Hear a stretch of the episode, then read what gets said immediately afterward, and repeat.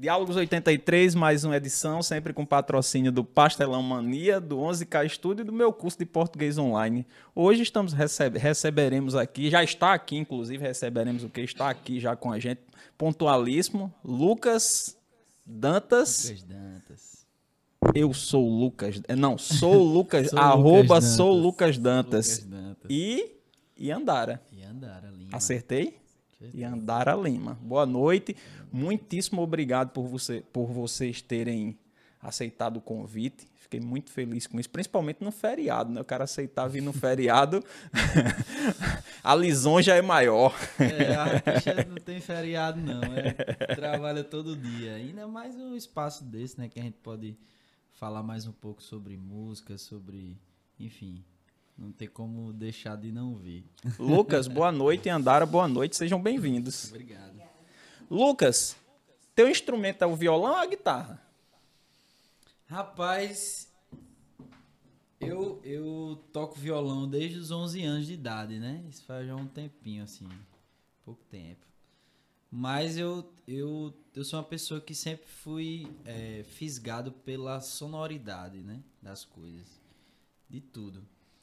E eu descobri a guitarra, o mundo da guitarra, das amplificações, das, né, dos efeitos, isso me pegou de uma forma que eu não consigo ficar longe. Eu, eu sou apaixonado por violão, mas eu acho que meu instrumento é a guitarra, apesar de eu não saber tocar muito bem, assim, eu né, vou, vou enrolando ali, vou, vou conseguindo um tempinho para estudar, melhorar a técnica, mas é mais feeling mesmo, né? o som me leva mesmo para para os lugares. Mas isso é modéstia sua, viu? De dizer que enrola ali na guitarra, que eu vi você Não, eu tocando, di- você toca direito. Não, viu? então, assim, eu, eu, eu tenho feeling de tocar, mas eu não sei o que eu tô tocando, entendeu? é, é mais ou menos assim. É, é igual o Fuba. Fuba eu faço, Fuba, me diz aí qual é, qual é a nota. Ele fala, eu não sei não. Ele não sabe nenhuma nota. Então eu, eu. Enfim, eu não sei, eu não sei a técnica, não sei as, né, os, as coisas que envolvem a guitarra, mas eu sei extrair o som, né? Mas é, a guitarra é um, é, um, é um instrumento hoje que, tipo, expressa melhor o sentimento que eu tenho na música. Eu consigo extrair melhor o, o, o que eu quero passar com a guitarra do que com o violão, por exemplo. Apesar de do violão, tipo, foi o instrumento que, que é, incorporou, assim, com, com a minha parte artística, né? De, de cantar, de se expressar tal. Mas eu, eu posso dizer que hoje meu instrumento é a guitarra. O primeiro instrumento foi o violão? Não. É, meu primeiro instrumento foi o violino. Foi mesmo. Foi. cara. Que impressionante isso. Eu, eu tinha sete anos, eu morava em Roraima. E aí eu estudava na, numa escola da universidade. E lá, é- na época, era um complexo de que tinha universidade, escola, né? Fundamental e médio, é, parte de esportiva e, e tinha uma escola de música dentro do complexo. Então, quando eu estava lá, eu fui para uma excursão para a escola de música e fazia um, um ano mais ou menos que tinha sido formada a orquestra. Era pequena, um maestro venezuelano. E eu, eu, eu assim, eu- minha memória é muito ruim, mas poucas coisas assim eu lembro com detalhes. E esse foi um dia que eu sentei lá no, no teatro lá da escola de música e, e eu vi ali, eu nunca tinha ouvido uma orquestra tocando, nada. E quando eles começaram a tocar, eu fiquei. Parecia que eu tinha visto um, sei lá, uma, uma assombração, um negócio. Eu fiquei eu não sabia. Era um misto de sentimentos, né? Eu não conseguia me controlar na cadeira e ao mesmo tempo eu ficava extasiado ali vendo aquilo. Eu falei, eu quero fazer isso. Aí, né, depois da apresentação, a gente recebeu um, um formulário se a gente queria aprender algum instrumento, e aí eu coloquei, eu quero aprender violino. E aí a gente começou, para você fazer o violino, você tinha que fazer aula de, de teoria, coral, tudo. Aí eu fui até pegar no instrumento. Tipo, entrou uns 20 meninos comigo e só ficou eu.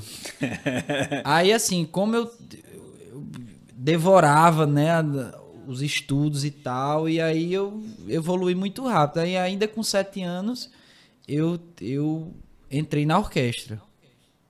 E aí eu fui evoluindo dentro da orquestra. Com oito anos eu fui o primeiro solista da orquestra de câmara. De lá. É. Que fazia pouco tempo, né? E, e assim, eu, é, eu tive uma evolução muito grande, né? E aí, é, meu avô era uma pessoa que me incentivava muito. Meu avô era, era poeta, enfim, poliglota, era um artista, um artesão, né?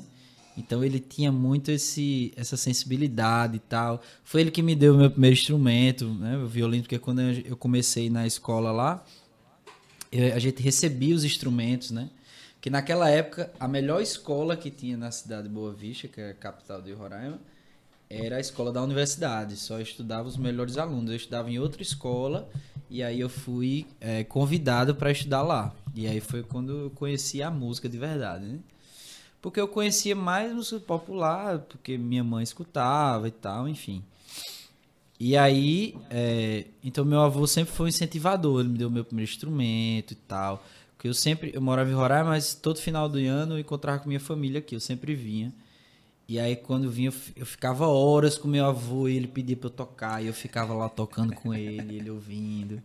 Inclusive eu trouxe um, um livro dele de poesia. Foi mesmo, pra, mostra pra aí, cara. Depois, vocês. depois você mostra. Pronto. Fique tranquilo, depois você mostra. A gente tem Aí, tempo ainda. Massa. A gente tem todo o tempo, viu? Pode ficar tranquilo.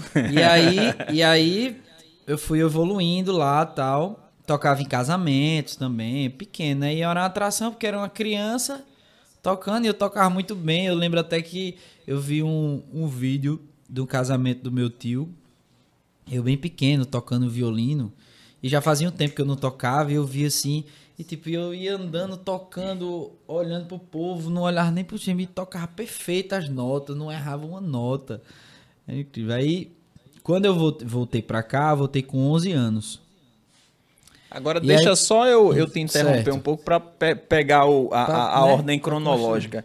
Quando tu entrou na- nessa dessa primeira apresentação aí que você ficou fascinado e tal e resolveu entrar na orquestra, tu- você tinha quantos Sete anos? anos. Sete anos. Aí com oito já estava tocando, Não, com, com 7 anos eu já entrei na orquestra. certo? É, foi seis meses de coral e, e aula teórica. Depois a gente já pegou no instrumento. Então, já pegou no instrumento com dois meses, três meses eu já entrei na orquestra. Então com oito, com, com 11 anos quando você voltou para cá, você já, já, já tinha três anos com instrumento. É, Já, já tinha uma habilidade, né? já, já, já tinha. Pronto, já pode tinha- continuar eu- agora. eu- exatamente, eu evolui muito. Aí, minha mãe trabalhava lá, ela voltou pra cá, pra João Pessoa. E aí, quando eu cheguei com 11 anos, aí meu avô faleceu. E, e aí eu entrei na EMAN, inclusive, no Espaço Cultural, só que lá tem um, tem um processo deles lá. E aí eu entrei no início, aí, tipo, desmotivei, né? E eu ganhei um violão. É adolescente, né? Aquela fase, né? Da puberdade e tal. E e o- e o violão, cantar e tocar o violão, fazia sucesso com as gatinhas, aquele negócio todo. E aí eu, enfim, me debandei pro violão, né? Abandonei o violino de verdade. Porque assim, eu, eu, eu nunca tive um, um, um incentivo assim de orientação, de que isso pode ser um- uma, uma fonte de renda para mim, tudo isso, né? Investir nessa formação. Então, é, eu sempre fui muito livre, né, na minha educação para escolher o que eu queria e tal, mas eu não tive orientação, então eu fui a vida foi me levando. E eu fui fazendo as coisas, a música sempre estava ali, sempre estava comigo, mas sempre foi uma coisa de, de prazer, de lazer, não- nunca foi uma coisa de trabalho e tal. E aí, é, conheci o violão, aí, enfim, fui pro violão. E era tocando na roda de amigos, sempre, sempre tocando, sempre cantando. E aí eu me encontrei com um violão e cantando, né? Esse foi meu processo inicial, né? Aí você achou mais divertido do que o violino ou era outra fase? Tá? É, eu, eu não tinha consciência do que eu, do, do que eu tinha. Pra mim sempre foi uma diversão, sempre foi uma brincadeira. Nunca, nunca, nunca tive, assim, noção mesmo de, de como eu com sete anos, menos de um ano, eu já tava, eu já era solista da orquestra, né? Eu lembro até naquela época, foi outra cena que eu não esqueço, né? Que o, o maestro me deu um, um, uma peça, um solo da peça de, de bar. E aí é, eu estudei ela em casa, como eu devorava tudo, aí no, no ensaio seguinte, ele fez, ó, oh, Lucas, se você estudar, tirar direitinho, quem sabe você não vai ser o solista da orquestra. Aí eu peguei e disse, eu já tirei. aí ele, pois então toque aí. Aí eu toquei com a orquestra, quando eu terminei ele fez, é gente, agora nós temos um, um Novo o solista. primeiro solista da orquestra sinfônica, da orquestra de câmara lá, de lá. Aí minha história com o violão foi essa, eu dei o violão e aí enfim. Aí qual foi a primeira música que tu tocou Não, no então, aí assim? quando, quando eu cheguei aqui em João Pessoa, eu, eu conhecia música popular, assim, mais, né? Pop e tal. E aí eu vim morar com meu tio, irmão da minha mãe. E meu tio é professor da universidade, enfim, é um acadêmico e tal. E ele me apresentou o mundo da MPB, né? Na, MPB raiz, né? hoje, hoje música popular. Mas esse MPB. teu tio era de música também? Era professor Não, de música? mas, mas ele, ele sempre foi apreciador de música, toca violão e tal. E aí ele me apresentou. Chico Buarque, Tom Jobim, Caetano Veloso, Djavan, Gilberto Gil. Aí eu. Minha cabeça se abriu, né? E aí, só que naquela época eu não tinha internet para acessar, né? Pra para tirar as músicas. E aí eu, eu tinha aquelas revistinhas. Então, na minha revistinha eu tocava de sertanejo a MPB. Eu sabia a música tudo, então eu tirava as revistinhas tudinho. E aconteceu de tu comprar uma revistinha daquela só por causa de uma música que tinha lá já, cifrada? Já, já. E acontecia muito, né? Tinha um eu juntava, monte de música, eu pô, juntava, mas só quero aquela. É, eu juntava dinheiro do lanche para comprar a revistinha. Aí eu tenho uma prima que toca violão, Andréia. Andréia e um beijo, prima. E ela, ela trazia as revistinhas que ela tocava. Então, ela morava em, em João Pessoa, quando ela é, vinha para Campina, que eu fui morar em Campina, né? Ela, ela trazia as revistinhas para mim. Aí eu tirava umas, umas músicas e tal. Aí eu senti dificuldade, queria tirar as músicas e comecei a tirar a música de ouvido, porque eu queria tocar a música e não tinha. A cifra, não sabia como é que, como é que que tocava e eu tentava tirar do meu jeito, né? Uhum. Ainda hoje é assim, as músicas eu tiro do meu jeito. Quando eu vou tocar com uma banda com um negócio, aí ele faz. Qual toque tu toca? Rapaz, eu, eu toco assim. eu toco desse jeito. Sabe que Kurt Cobain é do mesmo, era do mesmo jeito, né? Yeah. É, inclusive tem uma nota do, do, do que ele inventou, né? Que é assim. A nota é assim porque ele não sabia fazer a nota, ele fez assim, disse eu toco assim e pronto. E, e é ele, Mas ele, eu acho isso legal, ele sabia? Era canhoto, né? É. Ele tocava com... Colocava as notas com a mão direita, né? Aí era é. o violão é, é invertido, né? Aí fica... Obrigado. Mas deu certo. Mas você também não foi apresentado assim a, MP, a, a música popular brasileira, né? Você foi apresentado a um segmento eu é. vou dizer, até um segmento mais complicado. Mais, né, mais rebuscado, é, né? Porque na época também tinha por exemplo, a Jovem Guarda, que duas, três notas você resolvia. Sim, sim. Né? Mas você foi apresentada de Javan, Chico Buarque, é, não era tão fácil, aí, né? Exatamente. E, tipo, como, eu, como eu, eu, eu sempre fui levado pela sonoridade, então, quando as músicas... Eu sempre, eu sempre gosto de, de músicas de artistas do lado B. É engraçado quando eu tô com os amigos e faz, ah, tu sabe tocar, sei lá, Legião Urbana, ou sei lá, Los Hermanos. Eu sempre toco músicas que ninguém conhece, porque tipo, geralmente são músicas mais é, trabalhosas de você ouvir, de você entender, né? Porque a, a música pop, ela tem essa, essa, essa matemática de, de pegar você já de cara, né? Você já se, se encanta com a sonoridade, você já, já entende a linguagem mais simples, né? Que pega. E, e geralmente essas músicas são mais, né, uma sonoridade que você tem que ouvir ali, né? E tentar entender o que ele quis passar, né? Porque existe por trás uma intenção de, uhum. de, de, por exemplo, causar uma tensão. Você tem uma nota que ela é maior, né? Que ela é aberta, aí você, ele entra uma dissonante e você traz uma tensão para a música. Geralmente numa parte que é uma, uma letra mais reflexiva, né? Então eu sempre fui atraído por isso, né? Por, por essas essas sonoridades assim mais mais é, estranhas. Mas é engraçado você comentar isso porque pouca gente é, percebe, presta atenção nessa construção da melodia, né? Eu, eu tenho a impressão que quem não é da música presta mais atenção na letra, né? Mas a melodia influencia muito. Isso que você disse é, é, é totalmente pertinente, né? É. A, a, a, melodia, ela fala também, né? Tem uma, uma linguagem toda própria na melodia. Você, do jeito, exatamente do jeito que você disse. Eu não vou nem repetir porque aí vai ficar redundante. Mas é interessante você prestar atenção nisso. Eu acho que isso é da sua educação lá do com violino, certeza, viu? Com certeza. com certeza. Assim, é, essa minha formação na orquestra foi fundamental para toda essa percepção, afinação. Então, assim, meu ouvido, eu tô tocando com meus amigos, eu falei, afina aí o violão. Eu falei, tá afinado, pô. Não, afina aí. afina aí. aí vai pegar, tá tipo uma nota assim, fora um pouquinho, meu ouvido já acusa, pô. É foda. Mas é lá na orquestra, qual foi a, a, peça mais difícil? No violino? Rapaz, eu não. Não lembra muito. muito não, tempo. eu não, não tive essa, essa sensação de, de tentar fazer uma coisa. Eu sempre. Consegui. Devorava. Eu, eu, quando eu comecei, eu lembro. É, o violino é um instrumento que ele não tem casas, não tem traste, como, como violão. Então no violão eu coloco o dedo entre os dois trastes, independente de onde eu colocar a posição, ele vai soar a minha nota. Uhum. No violino, no violoncelo, instrumentos clássicos, ele, ele não tem essas divisões, então você tem que colocar o dedo exatamente no lugar. Se você andar um milímetro para frente, ele sai fora da nota. Então, assim, é, eu tocava com uns esparadrapos marcando assim, né? Quando era pequeno.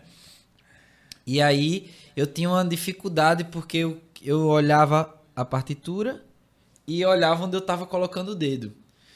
E eu ficava, eu ficava agoniado porque eu, eu queria só olhar para a partitura e tocar. Então eu comecei a ensaiar no escuro, de noite, eu uhum. apagava a luz e tocava no escuro.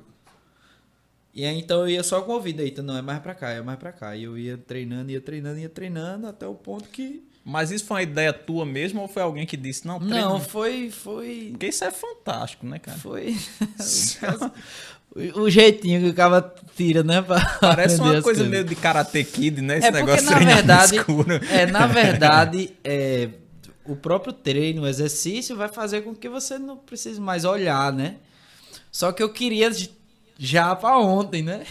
Então, Agora, tenho... Selma Ramos, acho que é sua mãe. É ela disse Minueto 1 de uhum. Bar, a primeira peça que ele tocou. Uhum. Minueto, Minueto de Bar. Eu, eu, eu apresentei Minueto de Bar 1 e Minueto de Bar 2. A mãe da gente sempre sabe mais do que a Não, gente. Não, sabe, né? ela sabe tudo. ela ia para todas as apresentações, me levava lá. Um beijo, mãe, te amo. ela ia tudo e, enfim, até hoje ela, ela lembra das coisas. Eu lembro que eu fiz uma apresentação no Palácio do Governo lá, tinha é, várias autarquias né, do governo, tinha até, tava até o. Acho que o presidente da Venezuela tava Foi lá. Mesmo. Foi um, um evento lá, né?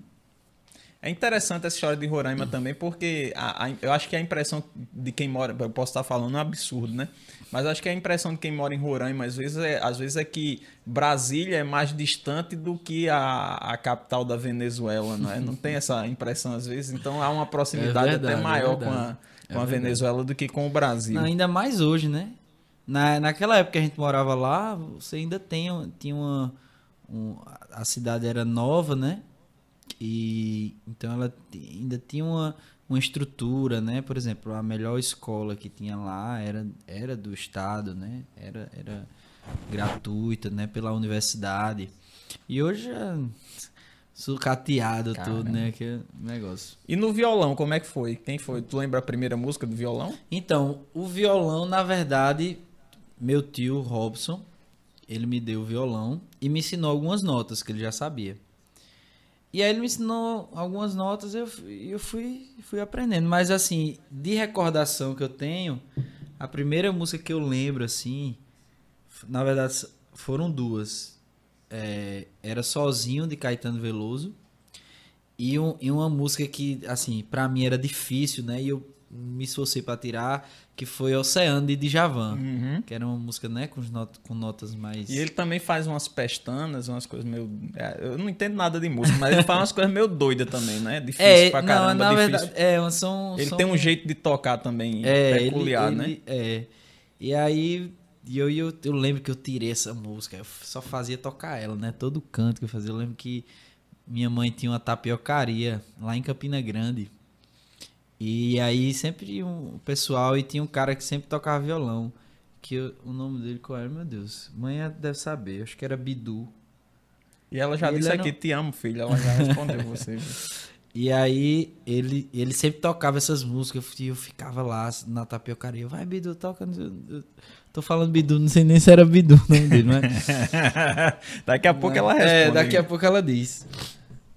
E aí, é, enfim, aí eu fui conhecendo pessoas que, que tocavam e fui em afinidade. Quando eu morava em Campinas, que assim, quando eu voltei de Roraima, só pra organizar, né? Cronologicamente.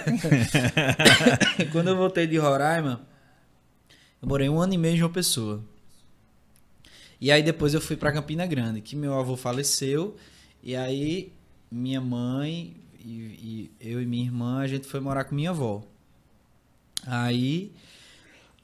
Desculpa. E aí, é, lá em Campina Grande, eu comecei a estudar lá, enfim. Tem o pessoal na rua, tem um amigo que até hoje é um grande amigo meu, Marcel Ferreira. Ele até já me presenteou com vários instrumentos, já, já me deu violão, já me deu guitarra. Enfim, é um, um grande amigo, parceirão. E, e a gente sempre trocava essas, essas experiências, né? Tipo, aprendia junto, eu incentivava. Eu sempre, eu sempre, relacionado à música, eu sempre incentivei todo mundo que, que ao meu redor que tocava comigo, sempre, enfim. Luquete, por exemplo, foi um deles, né? Que quando a gente se conheceu, eu, eu dei um violão pra ele que eu tinha. E sempre vai, compõe, faz música. E aí ele tá compondo. E fez um show lindo agora, Não, né? Sensacional. eu vi uns pedacinhos, eu não fui porque eu tava em aula e em Guarabira. E É. o tempo não, não, eu não dava, fui né? que eu tava no casamento, um grande amigo meu. Mas é, um- uma parte de mim tava lá com ele, né? Querendo E estar foi lá, bom, querendo hein? olhar, porque toda forma a gente a gente torce junto, né, pelo outro, a gente tá sempre junto, crescendo. Então, eu fico ali na ansiedade como se eu fosse tocar, sabe? Então, assim, é muito massa. E aí, voltei para Campina Grande. Aí, em Campina Grande, na escola, eu estudava na Lourdinas. E lá tinha uma, uma organização maior, né? Era um colégio grande, então tinha, é, enfim, escola de profissões, tinha um- uma série de coisas. Então, eu acabei montando minha primeira banda lá, em Campina Grande. Toquei nos jogos E escolares, como toquei era o nome da banda? Tinha nome? Rapaz, eu não lembro não. Sua mãe, inclusive, Dona Selma, disse que o nome do rapaz lá era Bidu mesmo. Bidu, né? Ó, acertei, pelo menos. e aí na escola eu tinha uma banda. Meus amigos, a gente formou, a gente tocou nos jogos escolares e tal. Eu. eu- rapaz, eu, eu. Eu me sentia no céu. Quando eu, quando eu subia no palco, quando eu começava a cantar. E eu era vocalista da banda, né? Eu nem tocava nada, era só tocar. Era o frontman. É, era só cantava. Eu lembro que eu tinha um.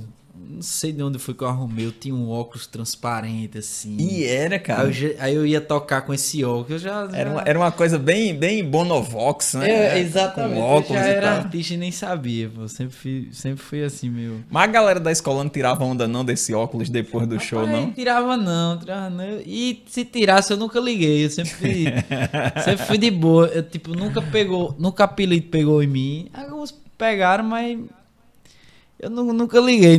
Eu sempre achava engraçado. Aí não, não tinha essa. Era Mas aí você dizendo que adorava tocar e tal, não sei o que, e nasceu pra ser artista, mas teve assim um momento que você descobriu, pô, vou ser artista. Teve. Veio esse. Teve. E aí a gente dá um, um pulo nessa, nessa linha do tempo para os 30 anos, né? Que eu decidi viver Mas de com música 30, com 30 anos que tu decidiu, eu pensei que tivesse Foi. sido logo aos Não. 8 anos quando tocava violino. Pois é, eu, eu descobri que aquilo era uma coisa que, que, eu, que eu era apaixonado e que eu tinha meio que uma aptidão, né? Mas é, quando eu decidi viver de música mesmo foi aos 30 anos. Que 30 massa, anos, vai fazer. Outubro agora vai fazer 3, é três anos que cara. eu Ah, tô pouco nessa. tempo, né, cara? É. Pouco tempo. E, e você já construiu uma estrada bem significativa, né? Eu imaginava que você já tivesse nessa, né, assim, tivesse profissionalmente já há uns 10 anos, 12 anos, pela estrada que você construiu, pelas parcerias, É, pelas certeza. relações. Você é grande, rapaz. É, obrigado. Você é grande. Você vai fazer. Você já tem um, um número significativo de relações, de parcerias. Isso é muito importante. E coisas muito boas vêm por aí. Pô, rapaz, eu, sou, eu tava conversando com o Luquete ontem, que a gente foi pro show de Pereira, lá no Praiô, que foi um show que foi um- há umas semanas atrás e foi interrompido por causa da chuva, de um temporal da porra lá. E aí a gente foi de novo lá e tinha vários artistas, Chico Limeira, é, enfim, uma série de artistas lá tocando no mesmo palco e, e- e Falcão chamou a gente pra tocar, né? Eu e Luquete, a gente tocou nossas músicas, músicas autorais. Os artistas que subiram no palco tocaram músicas autorais, assim. Eu sempre, desde que eu, que eu comecei há três anos atrás, eu sempre fiz questão de. Eu não tinha música ainda quando eu comecei, mas eu sempre fiz questão de, de, de trazer músicas autorais dos amigos, músicas da Paraíba, porque eu sempre via eh, as pessoas tocando nos barzinhos tal, sempre músicas, né? Excelentes músicas de artistas consagrados tal, artistas paraibanos, mas eu, eu via, tipo, pessoas que tinham músicas autorais e não tocavam suas músicas autorais, né? Então, assim, é, a partir do. Eu lembro, eu lembro que Luquete me mostrou uma música dele que chama é, Girimum. E quando ele me mostrou, fez. Me diz as notas aí que eu vou botar no repertório. Aí ele. Não, pô. É sério, botar no repertório. Essa música é linda, velho. Eu vou deixar de tocar. Ele tem uma música que é Baby Shark. Que ele, que ele fez assim na, na brincadeira. E não quis, não quis. Tipo, ele ficava sem querer tocar. Eu botava no meu repertório. Sempre que tinha uma criança, eu tocava música por chave. A galera. Porque a música é divertida, né? Luquete tem essa, essa alegria, né? Da, do, do palhaço que ele tem, né? Do, do, do artista. E ele traz isso para as músicas dele. Então as músicas dele sempre são alegres. São reflexivas, mas são alegres, são pra cima, né? E, e então sempre que ele, que ele tocava, tipo, eu sou muito amigo de Zé, Zé Neto, meu irmão. E sempre tirava as músicas dele. Às vezes a gente tava na farra, eu filmava ele tocando pra tirar a música, anotava a letra pra poder saber. Quando a gente se encontrava, ele, rapaz, tu já sabe minha música, miserável. Porque são músicas, enfim, que não, não, fica por trás de, de nenhuma música a gente escuta. Porque eu escuto música. Eu não sou, eu não sou um estudioso de música, eu não sou um, um técnico de música, eu não. Eu, eu digo pelo que eu ouço, né? Então, eu escuto as músicas e escuto as dos meus amigos e faço, cara, peraí. Não, não tem, não tem assim, é, diferença. As músicas estão no mesmo nível. Então, assim, eu sempre fiz questão de, de colocar essas músicas e tal.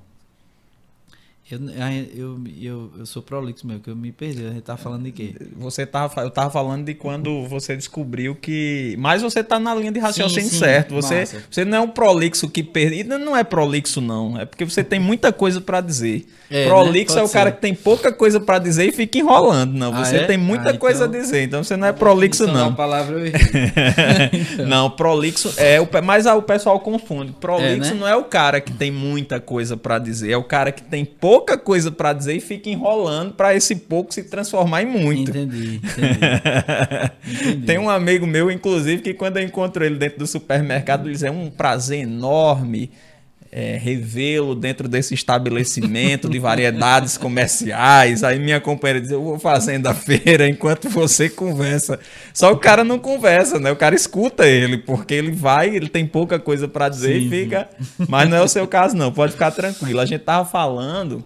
De, de quando você decidiu que, que, que seria artista, né? E você disse que faz Exatamente. três anos que não tinha composição, Né? Mas Isso, aí... não, na, aí, é, na verdade, é o seguinte, é, eu, eu, enfim, tava com meus projetos, tinha empresa, trabalhava tal.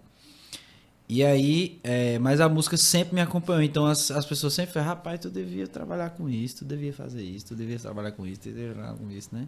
A gente nunca não, não confia no, né, no, no, no trabalho, assim.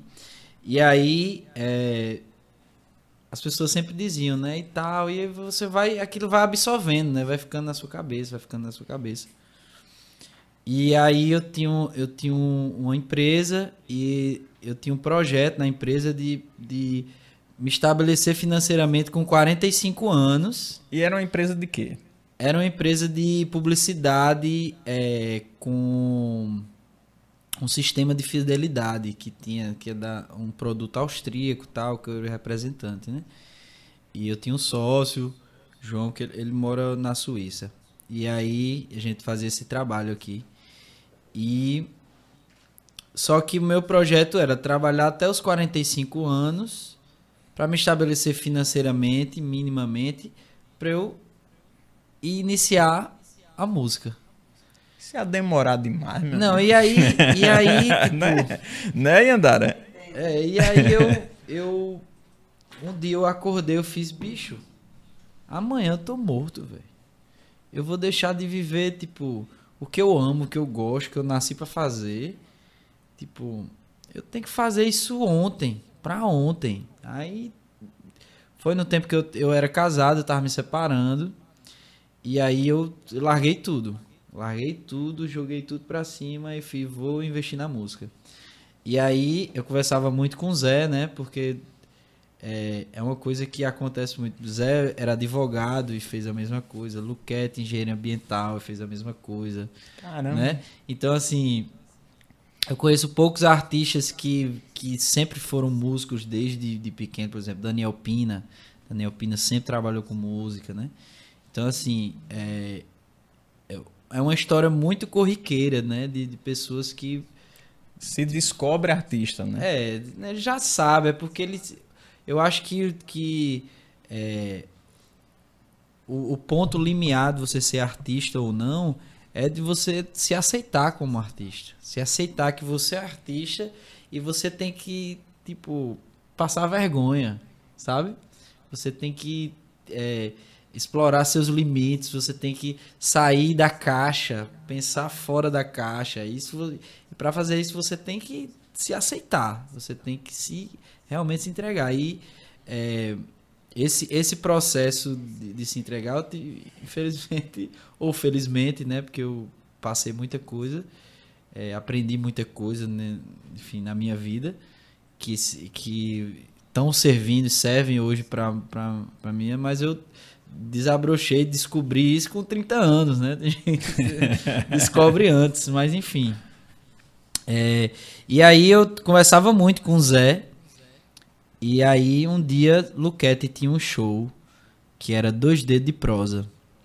Era, um, era uma conversa, um bate-papo com poesia e tal. E ele chamava algum amigo, um, algum um artista, musicista, para tocar, né? Com ele fazer um som. Porque Luquete sempre foi musical, né? Ele sempre teve essa questão da música muito forte, né? Influência do, do, do- de tia Natália, do Peixe Elétrico, né? Que a mãe dele é dona do Peixe Elétrico, então ele, ele cresceu lá naquele, naquelas cestas culturais que tinha, enfim. Tocar grandes artistas. Inclusive, o primeiro palco de Zé foi no Peixe Elétrico. Né? Assim, Que as coisa coisas tudo ligadas, né? E. é, enfim. Eu tava falando o que mesmo? Dá de se... Sim, Puxa aí eu fui pro show. Cara, pra você participar também. Aí tu vai me lembrando. É, é porque aí eu quero Aí souber. eu Mas fui- olha, eu você- fui- Deixa eu Diga. Você vai participar daqui a pouco. Você vai, Vai, falar. não, vai vai. falar um pouquinho daqui a pouco, viu? É, E aí eu fui pro show do Luquete, dois dias de prosa. E aí eu já vinha conversando com o Zé. Zé, é, ele me dava orientações como eu ia começar tal. E eu queria. Porque assim, eu- como eu conhecia eles, então as pessoas achavam que eu era artista também, assim, né? E eu, eu precisava Poxa passar. Vida, o cara que tocou violino, Não, que eu tem sei, amor eu digo pela assim- música, que tocava, pegou violão, desenrolou. era, era artista já, né, É, cara? eu era, mas assim, eu, eu, eu, eu queria passar pelo processo, não queria pular, entendeu? Aham. E aí eu tava pensando no show, bolando, como ia fazer, repertório, tudo isso. E aí, quando a gente chegou lá para o show do Luquete, é, tinha um amigo meu que morava na Califórnia, que é Johnny. é, e ele voltou da Califórnia. E a gente encontrou ele lá, que ele foi assistir, ele é amigo de Luquete, e ele foi assistir os dois dedos de prosa. E aí a gente se encontrou com. é, tipo, eu só tinha visto Johnny antes dele, dele ir pra Califórnia, né? E aí a gente conversando, tá? E Zé olhou pra mim, olhou pra Johnny. Johnny era percussionista da orquestra quando ele, quando ele morava aqui. Ele foi morar na Califórnia. E aí Zé olhou pra mim e fez: Oxi, ó teu percussionista aí, homem, do teu lado. Começar o trabalho. Eu falei, Oxi, fechou. E a gente fez o primeiro show, eu e Johnny, lá no Alpendre, que é uma casa de recepção de, de, de tia Natália, mãe de Luquete. Existe ainda, né? Existe o Alpendre. Inclusive é um espaço maravilhoso. E aí foi, tipo, aí foi lá tudo, onde tudo começou.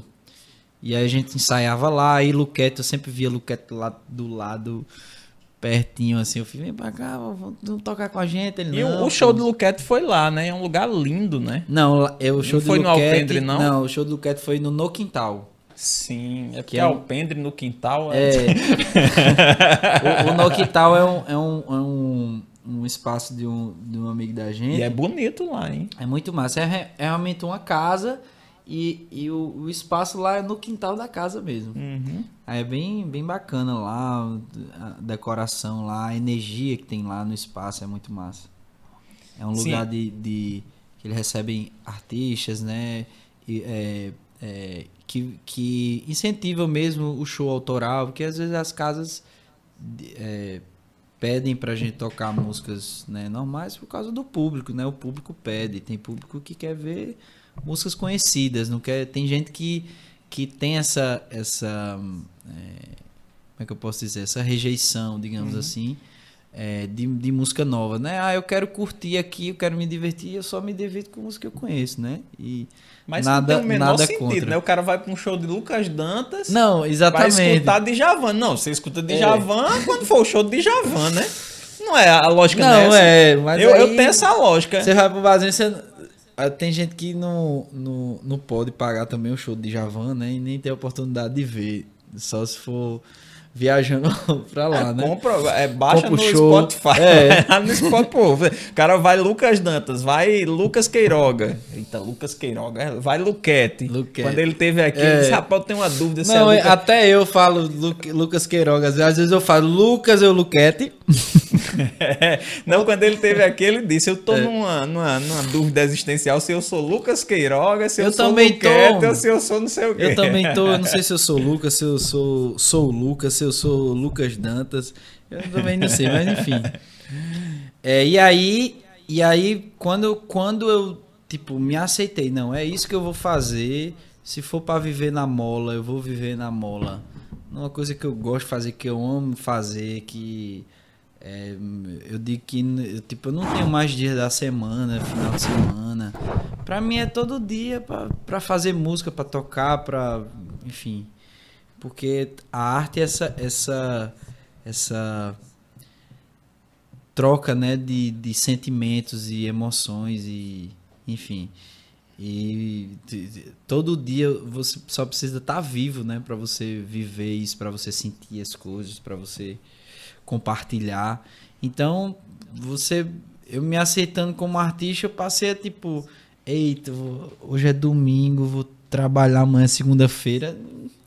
Todo dia, todo dia é dia, todo dia Fazendo o que disposto, gosta, todo dia né? tem coisa Fica- para fazer, né? Enfim. E o pessoal tá comentando aqui, viu? É. É, Antônio Ramos disse. É, é primeiro, né? Primeiro, Júnior Ramos disse aqui: parabéns, Lucas, sou teu fã. Aí, meu tio, irmão da minha mãe. pronto, aí Antônio Ramos disse aqui: bora, Luquinha.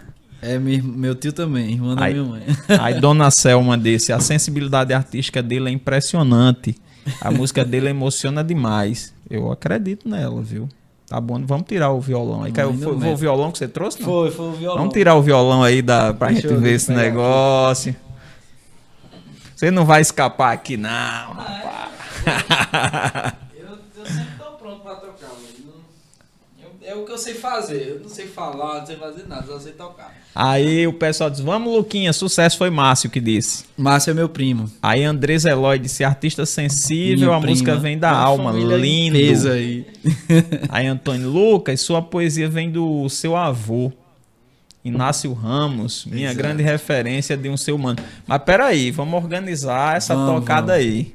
Qual foi a primeira composição no meio disso tudo? Então, é, eu, eu sempre, eu sempre é, escutei música, sempre toquei e nunca, nunca me senti assim capaz de, capaz não, não sei, na posição de, de compor, de, de, de criar uma música e tal. Então eu nunca fiz música. Então quando eu decidi viver isso, decidi ser artista, eu, eu decidi é, viver todas as experiências que fossem colocadas para mim. Eu estava disposto a viver tudo relacionado à música e à arte. Eu não ia fechar a porta para nada. E composição não foi diferente. Então, é, toda segunda-feira a gente se encontrava lá no Alpendre, eu, Luquete, Zé e Johnny. E aí, e aí, e a gente conversava. A segunda-feira era pra gente conversar sobre música. A gente, obviamente que a gente tocava, mas nada assim com roteiro, nada sério. Era mais pra, pra fazer isso, pra, pra o aqui ainda tem. Mas vamos botar um Bota, pouquinho pra vai. gelar, né? É, bota. Porque senão vai ficando quente. Tá bom. Valeu. Um pouquinho, rapaz. Tem, né? Porque eu vou, eu bebo devagarzinho. Aí. E assim, quando como eu comecei a. A gente começou a incentivar Luquete e tal. Zé tem milhares de composições. E aí. É, Luquete, eu incentivamos Luquete. E aí Luquete começou a compor. E aí na segunda-feira ele sempre trazia, né? Porque ele tinha essa questão da poesia e tal. E ele começou a trazer isso. E aí ele olhou pra mim na segunda-feira e, e ele, ele, ele tem esse jeito assim, né? Explosivo assim de dizer o que pensa e tal. Mas nesse dia ele foi bem, ele chegou pra mim no canto. Chegou de mansinho. Chegou de mansinho e fez: Ei, vou, vou lançar um desafio pra você. Aí eu fiz: Diga, na próxima segunda-feira você trazer uma música. Qualquer uma. Eu quero que você faça, eu quero que você se permita fazer. Aí eu, beleza, segunda-feira eu trago. Quando eu cheguei em casa, na segunda-feira, eu fiz a música. Assim, de uma vez. Pá, cheguei em casa, tirei um som e fiz a música. E assim, a música saiu de uma vez. Caramba. De uma vez, assim. A, a maior parte dela, né? Depois eu, eu fui meio que estruturando, trocando umas coisas aqui. Eu não, eu não tinha nenhum. Mas já tava pronta, né? Já, ela já estava pronta, né? Ela, Mas ela- sempre acontece veio. assim ou tem umas que demora mais um pouco? Tem, tem umas que, que, que levam muito tempo, que eu vou, faço e deixo assim. Eu não tenho muitas composições, né? Que eu eu comecei a compor pouco. E, e na correria você acaba. É, porque é um, é um, eu não entendi ainda meu processo de composição. Ele vem, às vezes, do nada, ele vem de uma inspiração muito forte, de um sentimento muito forte que eu tenho. Na maioria das vezes, ela, eu, eu tenho que parar para escrever, senão eu, eu não consigo fazer outra coisa. Ela vem, é como se fosse um vômito, sabe? E essa música foi disso, foi na época de. é, foi depois das eleições, se eu não me engano, para novembro e tal. E com tudo, tudo aquilo né, que, que envolveu, que, que envolve ainda, né? Toda essa loucura da política. E aí eu fiz essa música, que é Homens Letais. Que é um, é um reggae, né? Que fala. Que fala do Estado, fala da- das religiões e fala do, do, do mercado, né? É uma, uma analogia, assim, ao, ao, à estrutura, né? O sistema, né? E a música é, ela começa com um refrão que foi que veio o refrão todo para mim depois, né? Saiu. Que eu, que eu tinha colocado o nome da música. Eu não sou bom, muito bom em colocar nome da, de música, né? Mas é, o refrão é.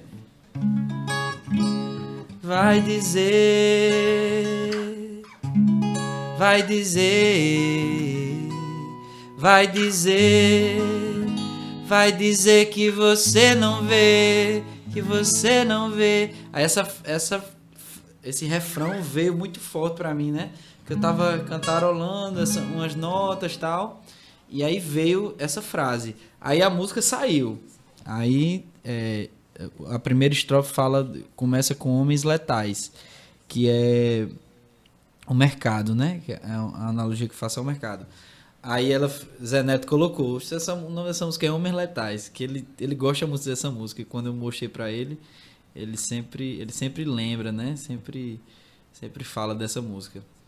E ela fala disso, né? De, é, é pra eu tocar ela. É, é sim. Se você, se você não, não. Se você se sentir à vontade, claro, né? Pra tocar eu sempre me sinto. O som tá pegando direitinho aí, Lincoln? Quer que aproxime mais o microfone? Tá tudo beleza? Vai dizer. Vai dizer. Vai dizer Vai dizer que você não vê, que você não vê homens letais.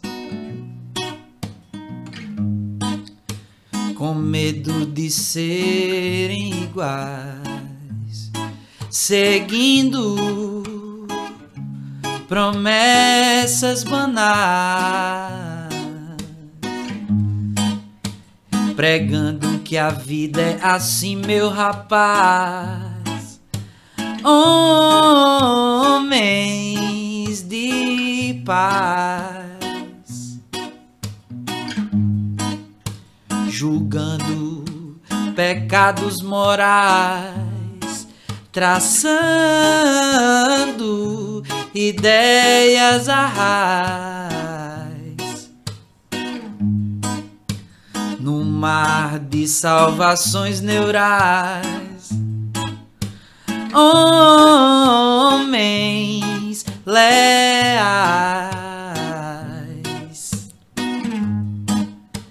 caçando alentos braçais, tomando pra si, tomando pra si seu cais mas nunca acabam em Alcatraz. Trabalho, futuro, igreja, induto, favela, refúgio, panela, subúrbio, floresta, abuso, novela, insulto, sem fôlego, assumo, acabam com o mundo. Trabalho, futuro, igreja, induto, favela, refúgio, panela, subúrbio, floresta, abuso, novela, insulto, sem fôlego, assumo, acabam com o mundo vai dizer, vai, vai dizer, vai dizer que você não vê, que você não vê.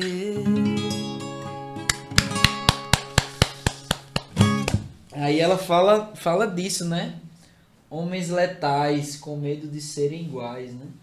Dado que Belo. É o... Essa é pra tocar no Transa Reggae, viu? Bota o menino pra tocar lá. Oxe, a música é hora. é boa, é na mesma vibe do Transa Reggae. Tô, na, tô, tô dentro. Inclusive, eu vou fazer o corte e vou mandar diretamente pra ele. Oxe, por favor. Sim, mas aí você tava dizendo que. Sim, é, não, aí ela, é, Homens Letais, né? Que é o. Que é o mercado, né? O lucro acima de tudo, né? Independente de, de toda a destruição e toda a miséria que causa, né? É, homens, homens de paz, né? Que as religiões que, enfim, fazem, vendem lugar no céu, né? É, julgando pecados morais, né? Julgando pecados divinos que foram criados pelo, pelos homens, né? Uhum.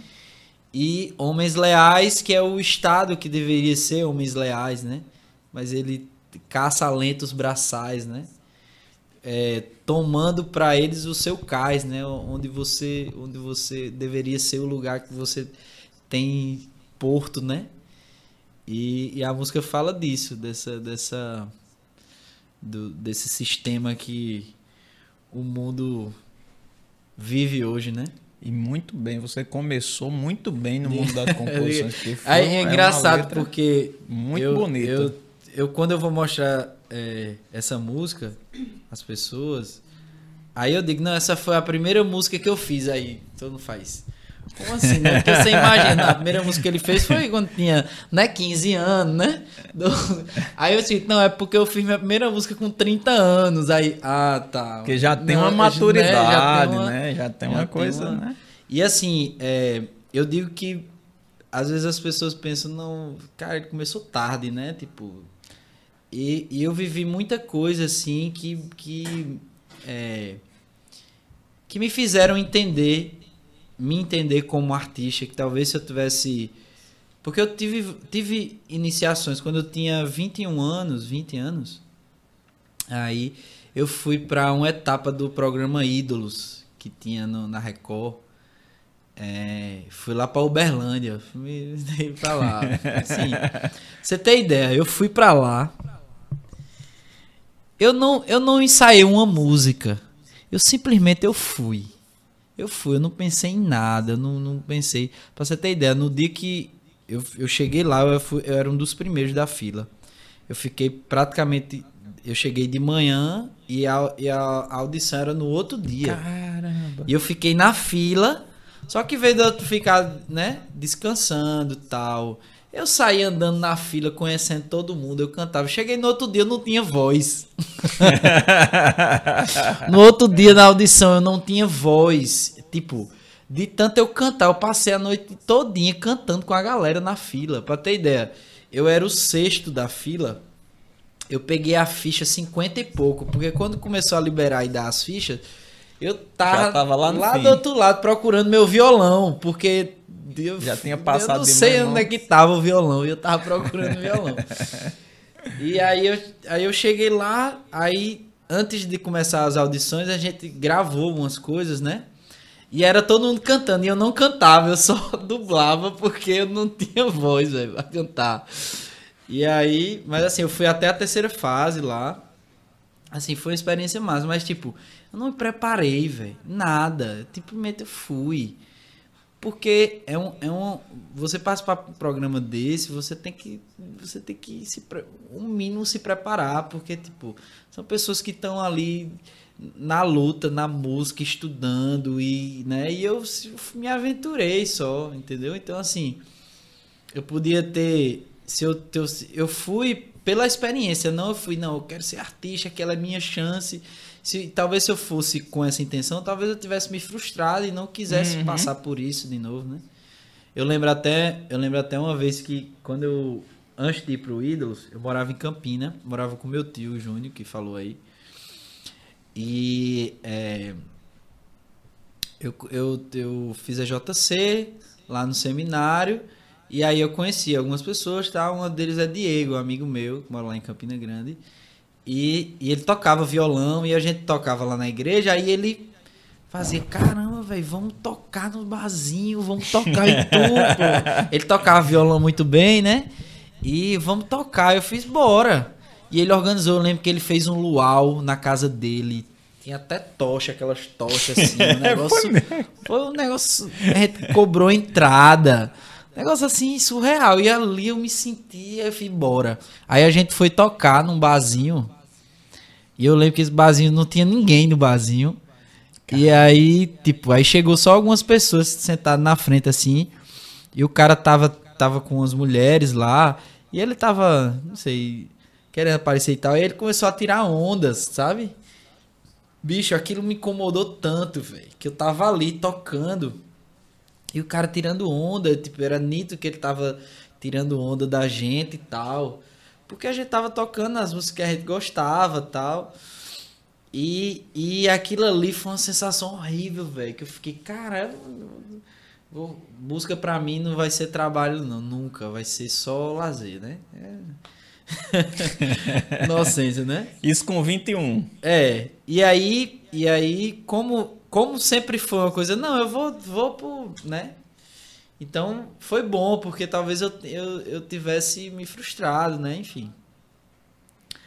E aí foi uma dessas experiências que, que, enfim, eu continuei seguindo meu caminho e eu fui entendendo as coisas, fui compreendendo, fui compreendendo, mas até chegar um ponto que meu corpo pedia, né? Minha mente pedia e disse, bicho, não dá mais não, tu tem que fazer o que tu vai fazer, senão tu vai ficar aí. É, e, e, né? e assim, o cara é idiota, aí. né, bicho? Cara idiota. Eu sempre digo assim que eu gosto muito de dar aula, né? Eu gosto muito de dar aula e tal. A mesma paixão que você tem pela música, eu tenho por dar aula. Mas eu disse, o fato de eu gostar de dar aula não quer dizer que eu gosto de dar aula para todo mundo, nem em todo lugar, não. e é. é. a mesma, acho que é a mesma filosofia, né? Não é, Yandara? O fato de você gostar de fazer uma coisa não quer dizer que você vai gostar de fazer aquilo para todo mundo, nem em todo lugar, é. né? Eu, eu, na época, eu fiquei, eu fiquei assim, chateado, né? Mas assim, hoje, analisando, eu, eu, eu não julgo não, porque as pessoas é, são apresentadas a música, a arte de formas diferentes. Tipo, para ele, talvez ele só valorize um artista que esteja na mídia, né? Que esteja. É verdade. Porque se você não tá na mídia, você não, não, é, um, não é considerado um artista de sucesso, né? Porque o sucesso está atrelado sempre ao, à visibilidade e ao, uhum. e ao dinheiro, né?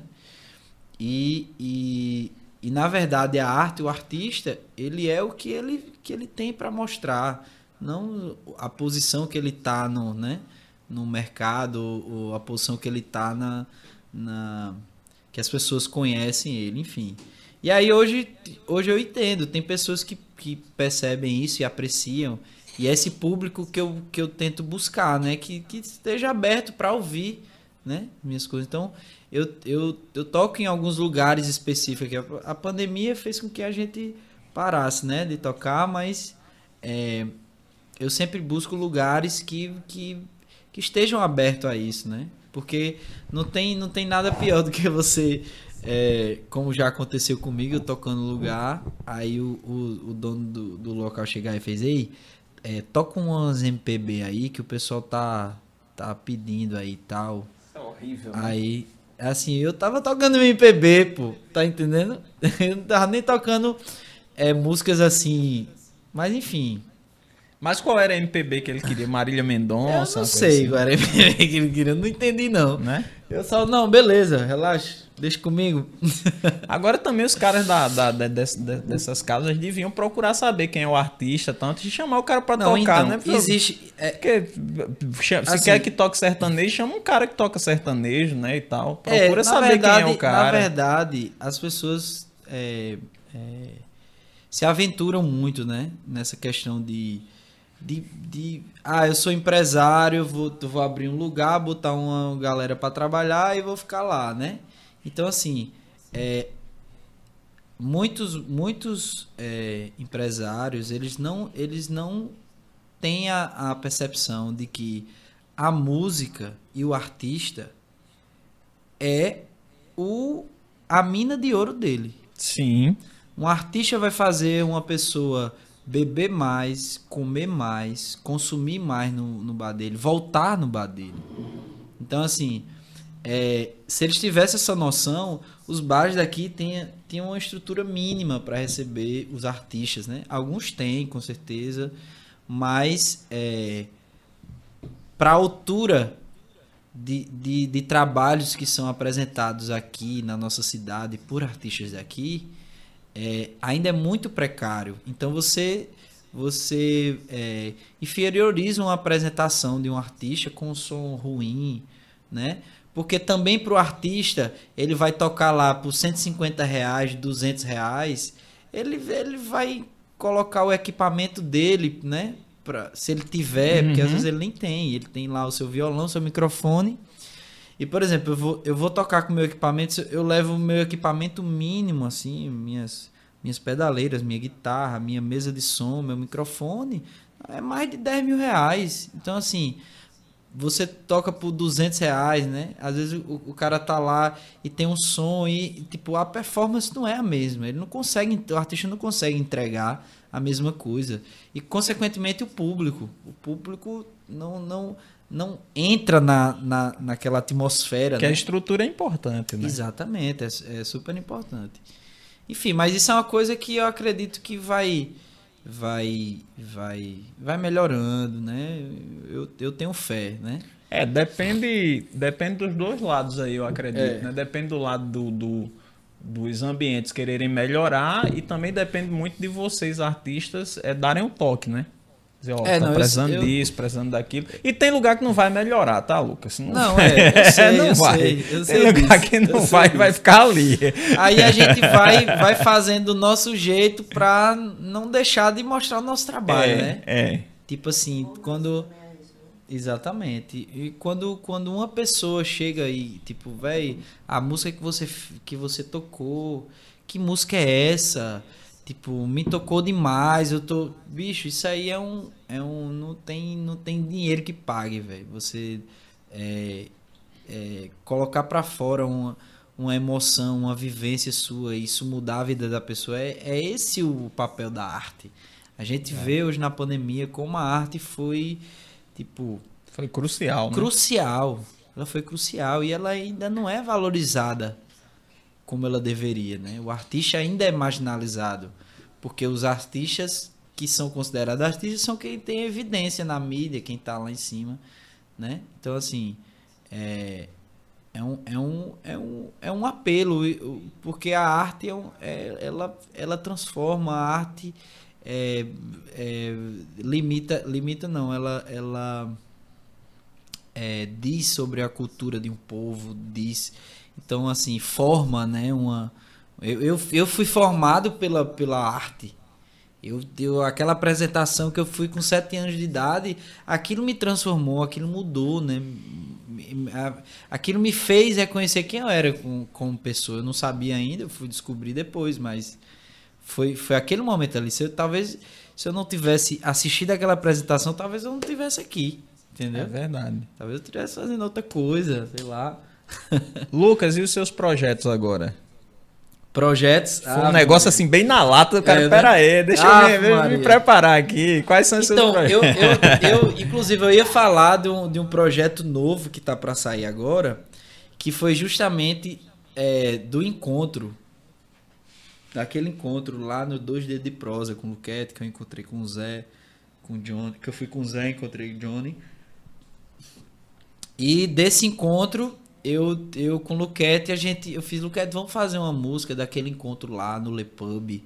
Vamos pensar. Aí saiu uma música que chama Encontro, que é uma música que vai, já tem, na minha bio, já tem o, o pré-save dela, já tá pronta. E dia 16 ela tá saindo do forno.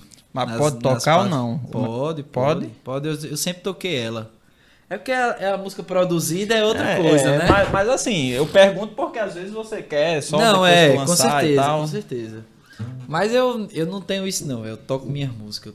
não tenho medo não. Eu acho bacana que toque, né? Mas porque não, na minha tá posição eu quero que aqui. você toque, né? É.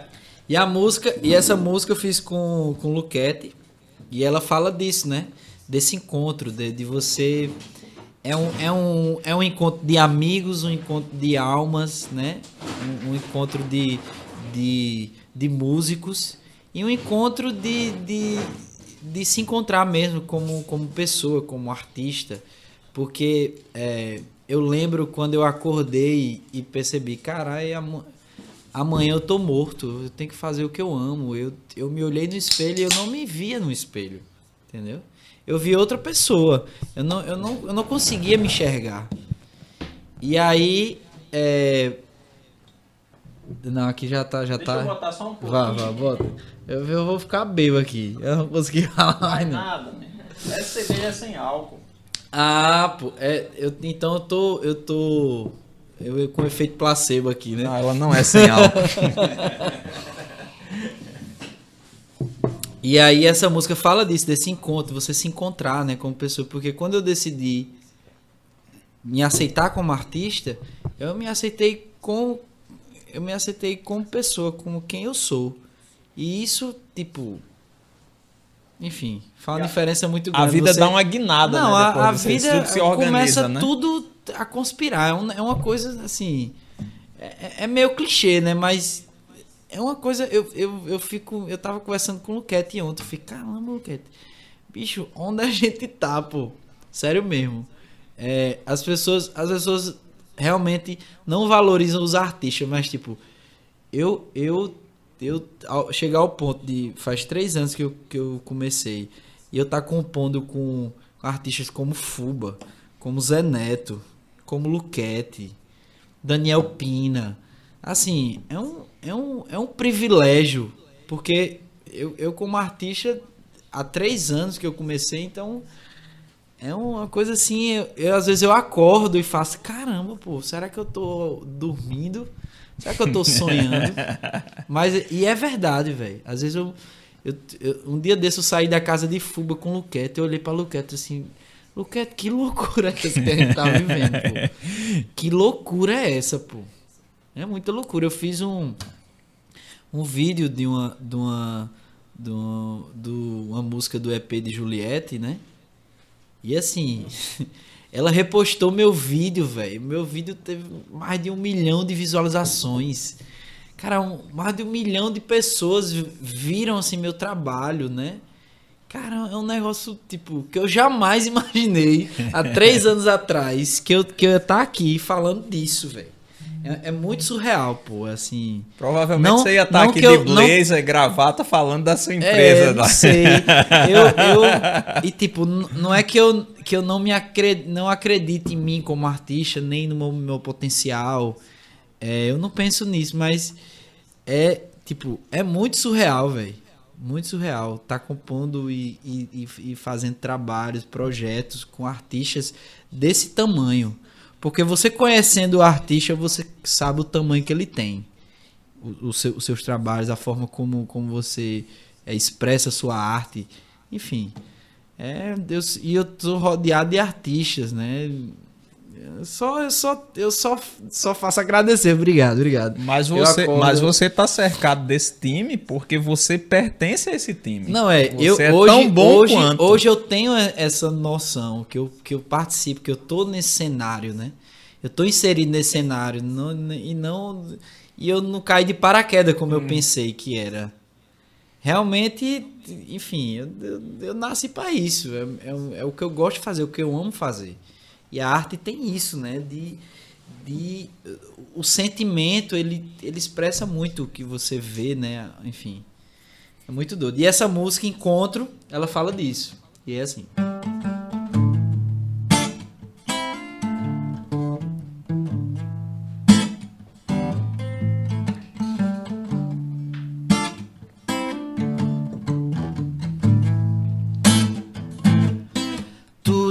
Começou.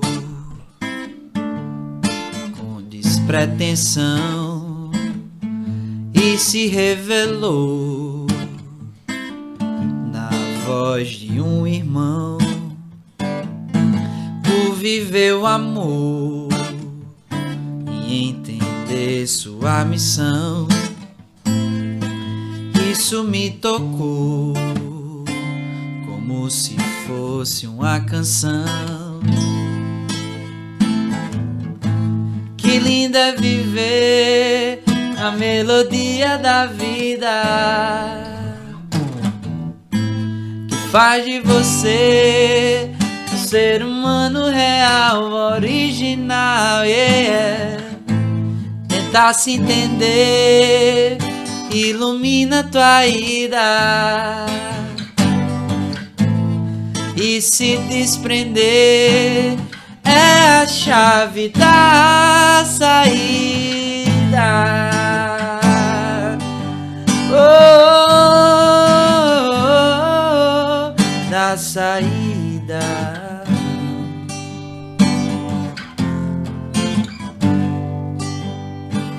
Viver a verdade da capacidade foi dada do céu pra cumprir teu papel. A tua missão tem a ver com teu dom. Vê se me escuta, põe uma lupa dentro do teu coração. Viver a verdade da capacidade, a capacidade foi dada do céu pra cumprir teu papel. A tua missão tem a ver com teu dom.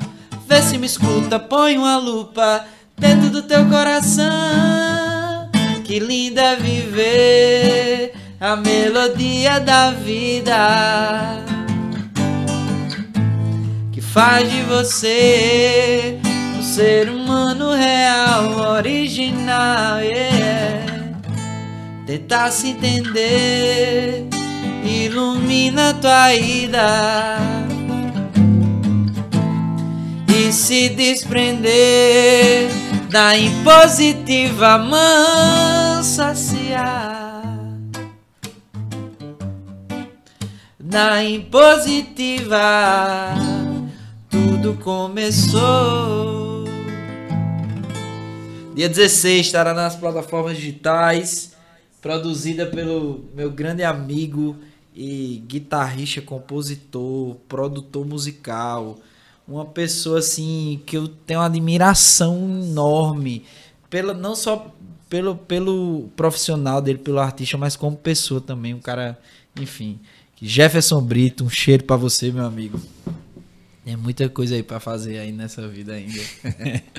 Sim, aí você falou dos projetos, né? Mas peraí, deixa eu só perguntar certo. uma coisa antes de você falar dos projetos. Essa música é você e Luquete ou tem mais gente? Eu e Luquete. Você e Luquete. Eu e Luquete e a produção foi de Jefferson. E os projetos? Então. Eu sou, eu sou meio doido, né? Quando eu disse que, que eu, como artista, eu ia aceitar, eu ia, tipo, fazer o que aparecesse para mim. Então, com, com, essa, com essa filosofia, o cara acaba se complicando, né? Porque falta tempo para fazer as coisas.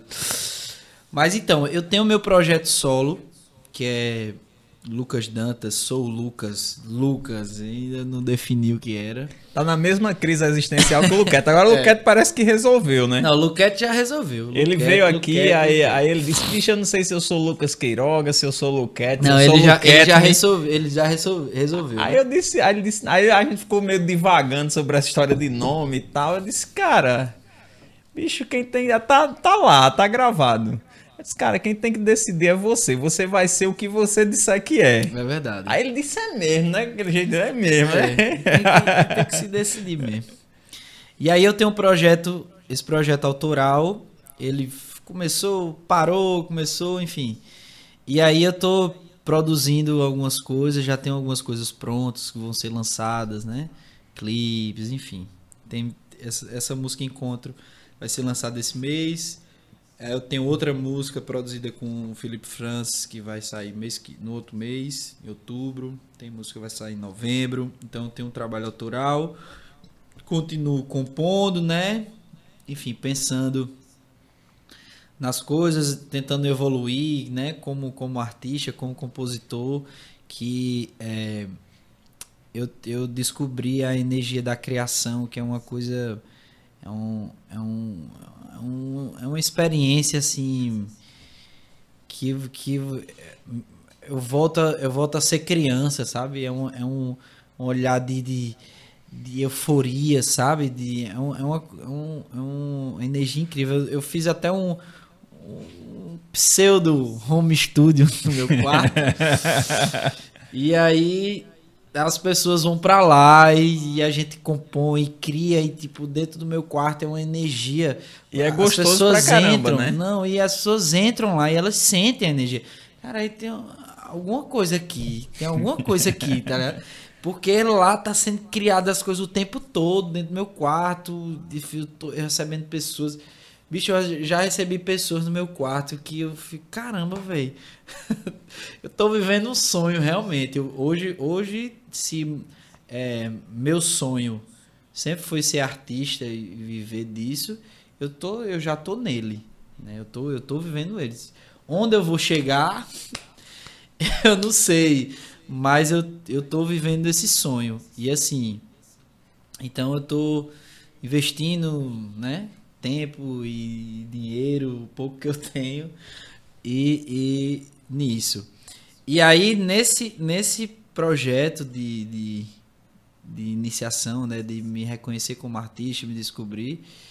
É, vão surgindo outros projetos, né? Eu tenho um projeto lindo que eu, que eu quero até depois falar especificamente dele.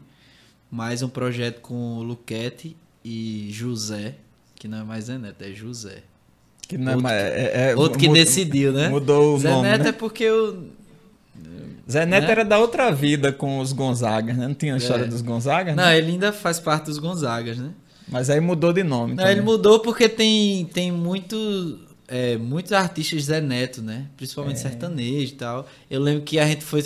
Eu fui fazer um show com o Zé lá no Praiô. E, e a gente. E é, o anúncio foi Lucas Dantas e Zé Neto. Aí ligaram. Nome lá. de dupla sertaneja. exatamente, pô. ligaram lá pro Praiô, porque o Praiô lá, nada contra o sertanejo, mas é, lá no Praiô é uma vibe mais praiana, uhum. né? Uma coisa mais. E a gente ter tocado de dia lá, né? Então é uma coisa. É, é mais o som da gente, né? Uhum. E aí ligaram lá pro Praiô perguntando se eram dupla sertaneja. Porque eu queria ir pra, a pessoa não queria ir pra praia ouvir. Aí Gui, que é o, o dono lá do, do Praiô, inclusive um abraço Gui, um abraço Falcão. Que Falcão que é da parte de estrutura lá, de, da uhum. música, organização lá. É, ele me disse isso, né? Aí quando a gente foi começar o show, aí eu fiz, boa noite, gente, agora vocês vão receber Lucas Dantas e Zé Neto, a dupla sertaneja recém-formada aqui. e aí a gente já iniciou com Def Punk. o Def Punk. Só tirando onda, né? Massa demais. E aí, é, na, nas nossas conversas, minha, de Luquete, de Zé, a gente. A gente. Eu comecei, eu comecei a tocar com o Zé, né? Vamos tocar, Zé, e tal. Ele tava. Os Gonzagas tinham parado. E aí vamos tocar e tal. Aí a gente chamou Luquete. Aí um show que a gente fez, Luquete fez participação, no outro ele já tocou o show todo. E aí as pessoas gostaram, a gente tocou músicas autorais e tipo, foi, foi até, era um, um, uma época de, a, o primeiro recesso que teve da pandemia, né, começou a flexibilizar e a gente tava morrendo de medo porque a gente foi tava começando a levar muita gente, a gente chegou ao ponto da gente não divulgar o show. A gente não tava divulgando. No dia, ah, eu vou tocar em tal canto. A gente não tava fazendo divulgação e tava dando muita gente, velho. Aí a gente. E aí a gente começou a ensaiar, começou a compor junto. E aí a gente acabou fazendo uma música que mudou tudo. E aí a gente não, a gente tem que fazer, estruturar esse projeto. A gente tem que fazer esse projeto, que esse projeto funciona. A gente testou as músicas autorais no show. Então assim, não tem o que fazer. Então a gente pensou no show, pensamos em roteiro de show, figurino, logomarca, fizemos uma logomarca, assim, pensamos tudo, né? E aí aconteceu essa loucura midiática que foi Juliette, que é Juliette, né?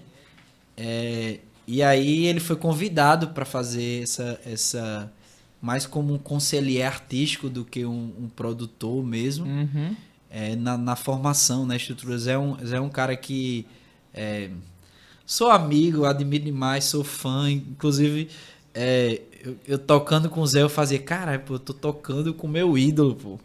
A gente tocando junto, né? E é, Zé tem uma experiência tanto dentro de palco como fora de palco. Desde pequeno ele acompanha a Muriçoca e hoje ele é um dos integrantes que, da Muriçoca que puxa o trio é, é um estudioso da música, então assim, não tinha pessoa melhor que, que pudesse estar com Juliette hoje do que José. Então a gente teve que pausar esse projeto do Artéria. E aí nessa pausa acabou surgindo outros projetos. Eu estou iniciando um projeto com a banda é, que já já vou começar a anunciar, tal. A gente tá ensaiando, estruturando as coisas, como vai ser. Mas quem são os integrantes? Os da integrantes banda? da banda é Jefferson Brito, que é o guitarrista dos Gonzagas, produtor. Caio Paletó, que é baixista, um excelente músico. E, e Felipe Tavares, baterista incrível. A galera. E eu... a banda já tem nome? Rapaz, a gente tem os nomes aí. A gente pensou em Aaron Brega, que é uma mistura de R&B com brega.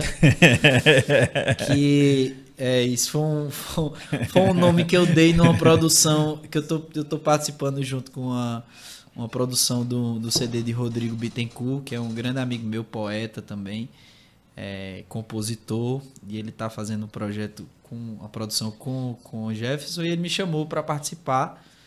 É, Meu e amigo, aí, eu já tô achando que você tem um clone andando por aí. Tanta coisa que você tá fazendo, viu? Meu amigo, fale não. Inclusive, eu tô.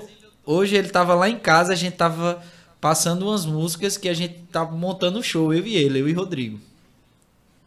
E aí tem esse projeto com a banda, que tá iniciando. Eu tenho esse projeto com, com o Rodrigo. Tem umas, umas produções para fazer, para terminar, porque final desse ano eu tô indo pro Rio. Então tem que eu tô com esse projeto com a banda que eu vou que eu vou tocar com eles. Se Deus quiser, finalzinho desse mês a gente já inicia. A gente fez uma programação, mas quando eu comecei a tocar com ele, eu falei, homem, vamos marcar logo e fazer esse som, porque não tem o que fazer não, os caras são um monstro, filho. Eu tô ali tocando, eu, às vezes eu... Eita, era eu que entrava, porque eu fico olhando, né? Gesto na guitarra, o bicho fazendo. Porque a sonoridade me leva, né? Uhum. Então eu tô ali com eles, aí eu. Eita, pô, sou eu agora.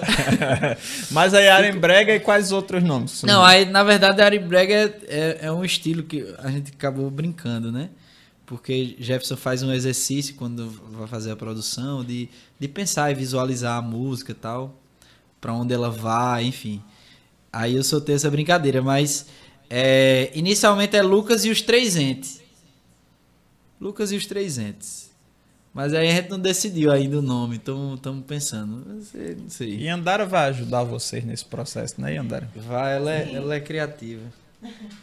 Hum. Enfim, aí eu tenho. E eu tô com esse projeto artístico é, de, de de viver esse cenário artístico no, no epicentro, né, artístico do Brasil, um dos epicentros, né, mas talvez o maior que é o Rio de Janeiro, né. Então, é, tô, tô, tô me programando, me preparando, eu não sei ninguém tá preparado, mas eu tô, tô tentando me preparar, tô tentando estudar o máximo que eu puder, tentar produzir o maior material possível para eu levar para lá, né, e portfólio para poder vender e tal. Enfim, e, e lá no Rio tentar iniciar, tentar retomar, já que Zé tá lá, né?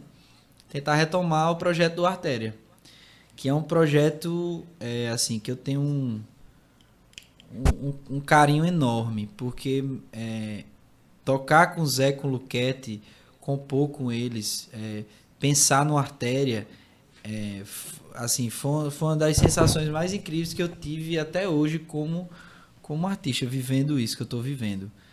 É, de, de, de, tipo, de emoções, assim, a flor da pele, de, de enfim, da gente compor três, quatro músicas, assim, de um encontro de, de, de duas, três horas, né? Então, assim, é muita coisa, muita coisa eu não posso falar, né? que eu é, queria é, rapaz, falar. Quando o Luquete é veio aqui, coisa... ele foi quando ele falou do artéria, ele disse: Não, a gente tem um projeto com artéria, que é assim, mas eu não vou falar, não. Eu disse, pô, bicho, sacanagem. Você já tá falando mais do que ele do artéria. Não, né? é. Eu vou. cancela a bebida. Tá vendo? A minha assessora aqui já me orientando. Porque... Ele não quis falar muita não, assim, coisa, gente, você já gente, falou mais que gente, ele. Não, mas, mas, também faz tempo que ele veio, né? Quando ele veio, a gente não tinha iniciado provavelmente é. o projeto. E a gente, a gente iniciou, né? A gente tem o Instagram, que é Artéria na Veia. Quem quiser seguir lá. Tem algumas, algumas, algumas informações ainda, nada muito, muito concreto, mas só para a galera visualizar, né? Visualizar a marca, visualizar a cara da gente. É, mas é um, proje um projeto que eu tenho um, um carinho muito especial e eu acho que tem um, um um potencial muito grande, né? Mas é um, é um projeto que, que eu acredito que ele vai ser um projeto é, é, meio que talvez sazonal, ou um projeto à parte do, dos nossos projetos individuais, né? Mas Tanto pelo, de pelo... José quanto de Luquete quanto meu. Mas pelo que o que você, o que Luquete tinha me falado da outra vez que você me falou agora, um, uma, um, uma pequena amostra, mas muito pequena mesmo, do que será o Artéria, é, Luquete já mostrou no show dele lá, né? Com certeza. Uma pequena amostra. Com certeza. E eu vi, aí eu digo, olha, Com certeza. pelo que ele disse aqui a mim, e pelo que você disse agora, eu juntei as peças e já tem um pedacinho do Artéria aí. Eu acho, que, eu acho que esse período que a gente, que a gente é, deu um break né, no, no Artéria, de certo lado foi muito bom pra gente, pra gente é, ter uma vivência maior de, de palco, pensar melhor né, sobre isso. Luquete, Luquete sempre teve uma resistência muito grande, porque ele, ele toca as músicas dele, apesar dele já ter música para fazer dois shows. Mas ele, ele ainda tá pegando essa segurança. É, ontem ele me falou que, Lucas, eu, aquele show ali me, me destravou assim completamente. E assim, é, eu já toquei no, no, no, no Quintal algumas vezes. E é um lugar massa que a galera vai para curtir mesmo o som. E, e a minha pegada do som é uma coisa mais soft, mais lounge, né? E Luquete tem essa, tem essa furiça, alegria. E quando eu, eu, eu tava num casamento e eu não pude ir, mas eu queria estar lá. E porque eu sabia o que ia ser. Eu sabia o que E vinha. foi, né? pelo que eu vi Então eu pelos fiquei- vídeos, foi Eu fiquei, fiquei ansioso porque eu queria estar lá, apesar de eu, de, eu- de eu estar onde eu queria estar, mas eu dentro de mim eu queria estar lá. Por que você não mandou seu clone? Não é? ele tá, ele tá em outro lugar. E aí, mas eu sabia o que seria, eu sabia que isso ia, que ia despertar isso nele, entendeu? Então eu tava ansioso por ele, eu queria ver, né? Uma- queria participar E uma daquilo ali. banda muito boa também. É, cara. Johnny, o que tava tocando com ele no carrão é Johnny, que é o que iniciou comigo. Johnny Bigu. Um cara altamente musical, velho. Altamente musical, altamente musical. Quando ele fecha o olho ali, meu amigo, acabou-se. E eu vou dizer uma coisa a vocês, viu? Muito séria. Muito séria. O que Luquete fez lá naquele show se viu aqui no Brasil nos anos 70 e não se viu mais. E o Brasil tá precisando de vocês. Porque para ir pro Rio, para fazer mais do mesmo, não vai dar certo. Vocês têm que ir para fazer isso. Exatamente. Porque é isso que vai rolar. É isso que o Brasil tá precisando. E vai ser estouro, viu? Tomara, E Deus vai quiser. ser estouro. e vai ser estouro. Você vai, você vai ver. Tomara. Você vai tomara. pra lá, você vai ver. Eu, não, eu vou ver daqui. Ah, velho, tipo, eu vou ver daqui. É, cara, é, a gente tendo a oportunidade de mostrar o trabalho da gente, mostrar o que, o que a gente pensa, o que a gente acredita, eu acho que o resto é consequência. Eu acho que, eu acho que a, a busca é, é desse espaço, é de, de, de conseguir com que as pessoas, que cheguem nas pessoas. E aí o resto, eu tenho ambição disso. A minha ambição é que o nosso trabalho seja ouvido, seja reconhecido, né? É essa a minha ambição. O resto é consequência. Lucas, e quem são seus parceiros? Tem, Parceiros? Você já falou de Luquete, já falou de José. Tem mais alguém? Fuba. Porra, Vai dizendo. velho, eu, eu tenho eu tenho, oi? É, eu tenho a sorte de, de as pessoas é, abraçaram a gente, assim, os artistas, os, as pessoas que estão nesse meio, abraçaram a gente de uma forma, eu, Luquete, é, de uma forma assim. É, é muito gratificante, velho. E, e, assim, então tem.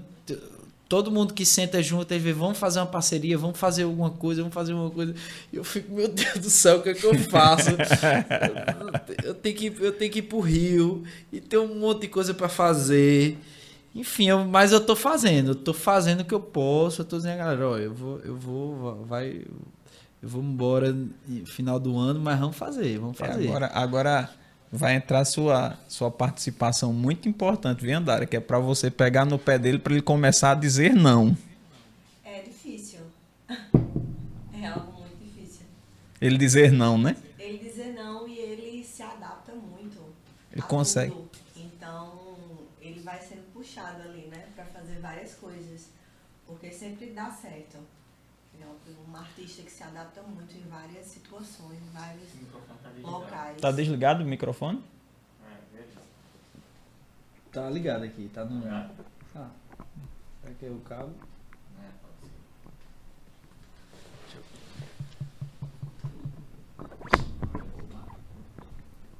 ser. Pode puxar ele pra perto.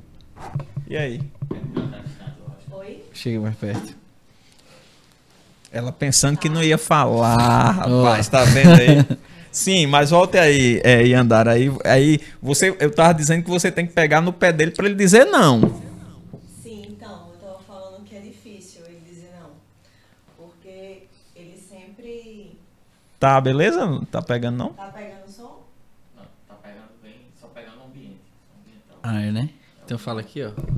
Pronto, olha aí, resolvido. Eita. Deixa eu chegar. Você tem problema de chegar perto dele, não? Não tem não. O problema é separar. tá vendo aí, Lucas? Lucas ficou tímido Chegar agora. junto, não. O problema é separar. Então ele vai sendo levado, né, por esses projetos. Ele, ele mesmo não consegue dizer não porque ele, ele se vê ali também, né, nas situações. Como ele falou, nesses artistas que estão sempre em volta dele, né, chamando ele para fazer parcerias e tudo mais. Então ele ele vai indo, ele vai indo. O que você chamar ele para fazer, eu vejo nele, tipo coisas que eu ainda me surpreendo com ele é isso, dele conseguir se encaixar em várias situações, né? E aí o- essa questão dele ficar sem tempo também para fazer várias coisas e ter que se focar e concentrar é é difícil um pouquinho. Você pode ficar aí, Andara, viu? Se quiser ficar aí juntinho, tá bom? Sim, tá. Pode ficar, fica à vontade. Relaxe. É, Lucas, aí teve a. a- Toca a, música que você fez com Fuba, cara. Rapaz, eu. eu Ah, tá- ah, desculpa, você disse que não eu sabe. né? tu que eu não tirei a música é Fuba.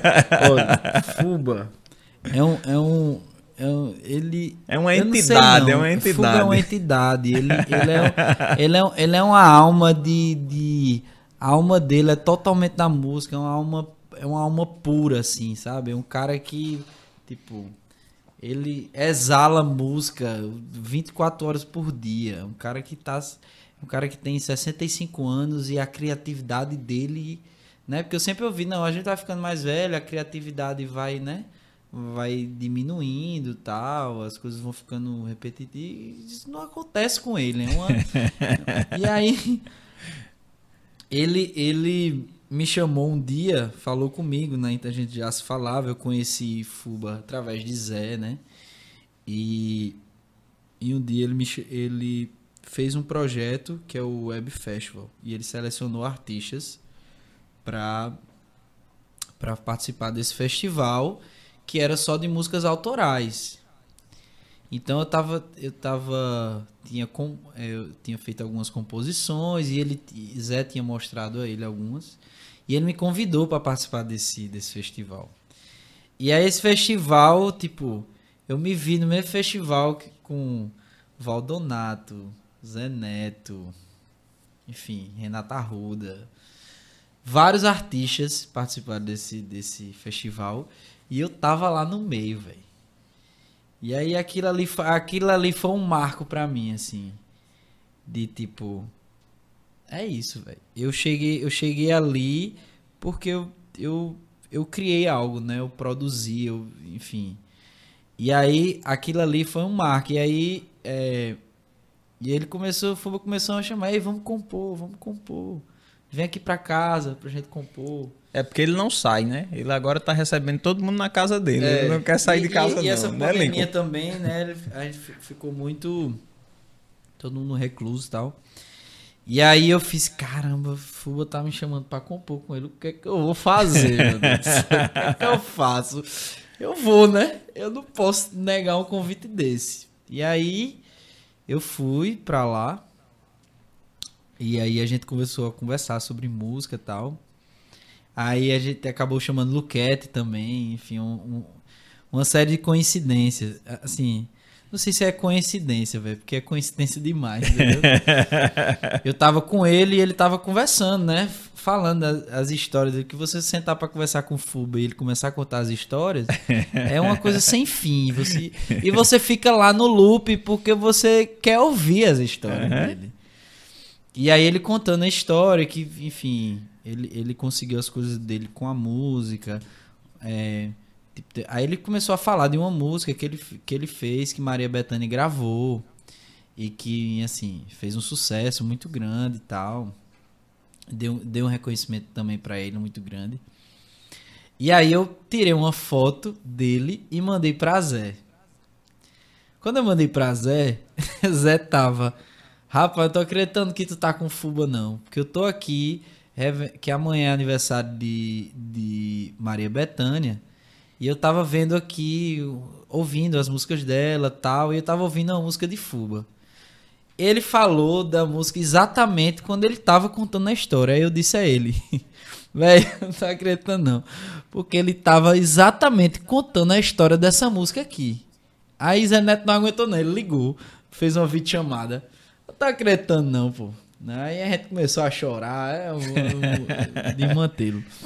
E aí a gente começou a compor com fuba. Aí eu, eu- aí eu chamei Luquete, a gente, que a gente anda cangado, né? O povo fica perguntando se a gente é irmão agora. E vocês são irmão, é? Todo canto que a gente vai, o povo pergunta se a gente é irmão. a gente é irmão mesmo. E aí. é, E a gente começou a compor, a gente tá compondo umas músicas aí, músicas. Esperem que Coisa vem boa. coisa boa. E a gente já, já tá querendo produzir essas músicas antes da gente viajar. Então a gente vai correr com isso. Tem muita coisa. E aí, aí ele fez, tem alguns que um, é porque Fuba faz tanta música, tanta música que falta é, mote pra ele fazer as músicas. Entendeu? então eu fiz, Fuba, eu tenho um rock aqui, um rock nordestino que eu comecei aqui, que eu tava em casa vendo fui tomar café, liguei a televisão, aí tava passando na televisão um acho que é um Animal Planet. E aí eu liguei e tava lá naquele canal. E aí eu tava assistindo. Aí é, tinha uma mulher que adotou uma porquinha. Sim. E a, a porquinha, quando tava na fazenda, antes dela adotar, tinha feito amizade com a cabra. E elas andavam juntas. E aí, é, eu fiquei olhando aquilo ali eu fiquei admirado, porque a, a mulher levou a, a porca e a cabra ficou triste. Ela não queria comer.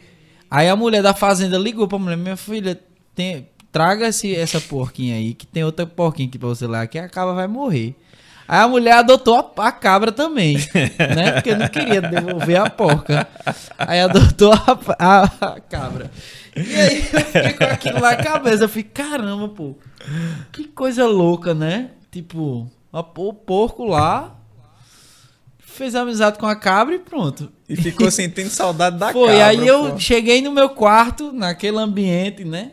Cheio Eu de sento, energia. Aí eu, cara, tem que fazer uma música. Aí eu comecei, puxei, puxei um rock, aí, aí a música fala: Hoje de manhã eu vi um porco e uma cabra que andava de mão dadas assim, sempre juntos, noite e dia, dia e noite, tudo que faziam eram bem coladinhos. E eu ficar, eu, enfim, aí não desenvolvi, né? Eu falei, Fuba, eu tenho um rock aqui. rock nordestino. Que eu queria falar sobre a diversidade, sobre, sobre o amor, né, e tal. Aí ele, manda pra mim. Manda pra mim que a gente, que a gente faz ela. Eu, Beleza. Aí mandei pra ele. Quando a gente foi, se encontrou no- na outra segunda-feira, que, é a- que a gente se encontra nas segundas-feiras, que é a segunda ordem, né? Que a gente titulou Segunda Ordem. o nome é bom, É, viu? segunda ordem. Aí ele fez, "Ei, eu terminei a música. Eu vi isso assim, cara, você terminou a música. Fuba fez uma música.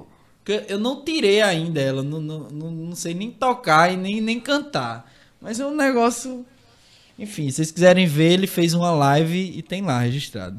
E aí, mais, mais um desses momentos que ficam registrados na minha mente, né?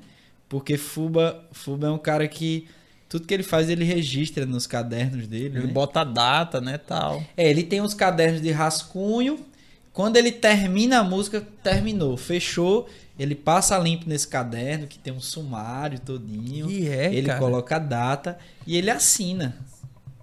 E aí, quando ele fez, terminou a música, ele fez: vem aqui assinar. É uma ata, né? E aí eu, bicho, eu registrei meu nome na história, na música, naquele caderno de Fuba. Ainda a gente vai falar sobre isso futuramente. Porque meu nome tá lá. Eu, eu- Com- eu- com a sua letra. Registrado. Com a sua letra. E a gente, e a gente hoje no mundo digital, né? É incrível porque é, esse- esses registros aqui podem sumir de uma hora para outra. Como você já deve É ter verdade, perdido é arquivos, verdade. né? Fotos. Eu mesmo já eu tinha um HD que eu tinha todas as minhas fotos desde que eu tinha registro de fotos e eu perdi esse HD, roubaram, sei lá. E eu não tenho mais esses registros, muitas fotos, né? Muitas, muitos arquivos e tal.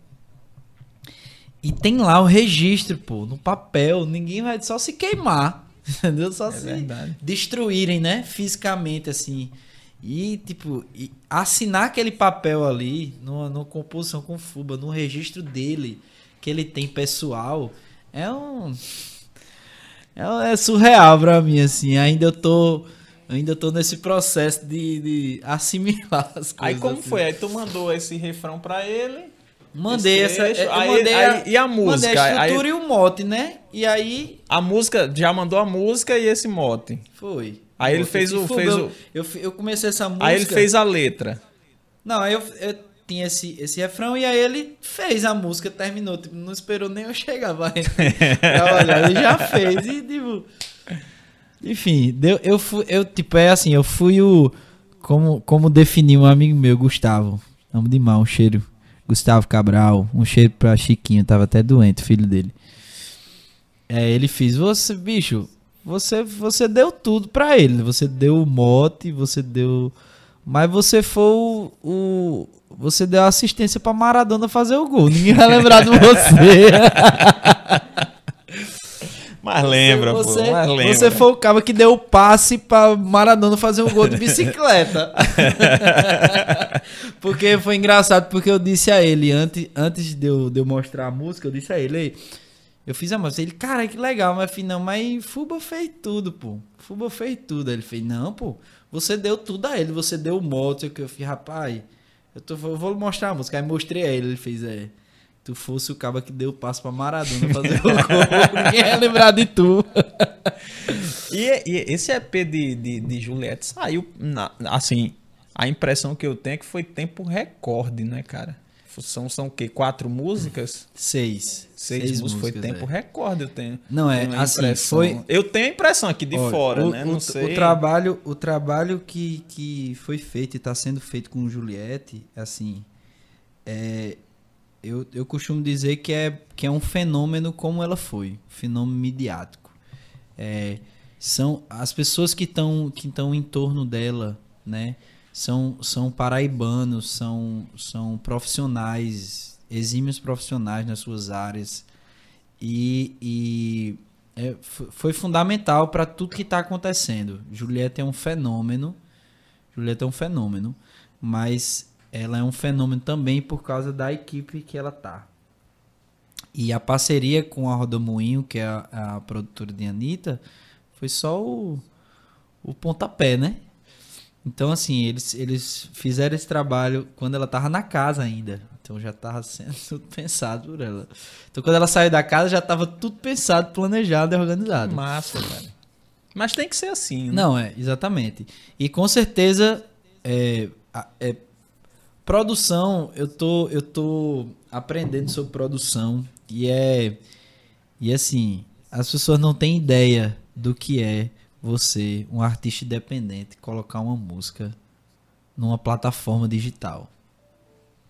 Porque uma- você, eu, eu, por exemplo, a música Encontro foi eu que desci no meu registro na One RPM, que é uma das distribuidoras que, que distribui para as plataformas. E é gratuito, certo?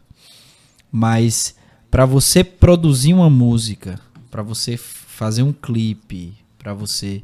Tudo isso demanda tempo e dinheiro e, enfim. É uma coisa muito trabalhosa que as pessoas não têm ideia. Não têm ideia. Ontem mesmo eu fui para o Praiô e fiz uma participação lá. E Luquete olhou para mim e, faz, e fez: é, grava, grava, é, toca aquela tua música Marcas. E eu, e eu fiz, caramba, essa música, antes de eu ir para lá, eu tava na produção dela, comecei a produção dela. E ela é uma música que eu fiz, assim, de um, de um, de um sentimento que eu tive, de, de enfim, de um vídeo que eu vi. É, e eu não pensei em nada, métrica, não pensei, não pensei em nada. Ela simplesmente saiu e eu decidi gravar. E aí quando eu fui produzir ela, velho, meu irmão, ela, essa música junto com o metrônomo me deu uma surra. Você não tem ideia, pô. Eu, sa eu saí de lá da, da, do estúdio, tipo, parecia que eu tinha corrido uma maratona. Eu tava exausto, eu tava cansado mentalmente. Eu, eu, eu ainda eu tinha programado é, fazer um vídeo para postar. Eu cheguei em casa, tentei fazer esse vídeo, não conseguia e tinha que ir pro Praiô. E eu falei, meu Deus do céu, ele ainda, ainda, não, ainda ficou meia boca ainda.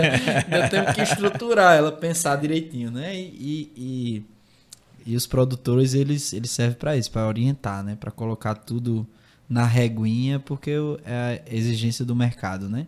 E para as pessoas ouvirem também, né? Com mais clareza e tudo. Mas é, um, é, um, é, um, é uma dificuldade, é um trabalho. Tocar no palco é completamente diferente de, de cantar.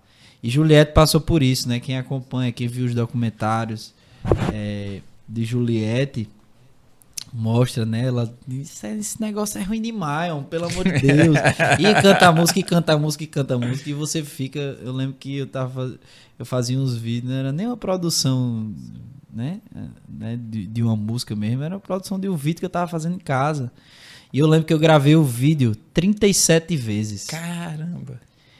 E eu não tava gostando. E, e a partir da trigésima vez eu já tava fazendo um vídeo com raiva. Eu não aguentava mais cantar essa música.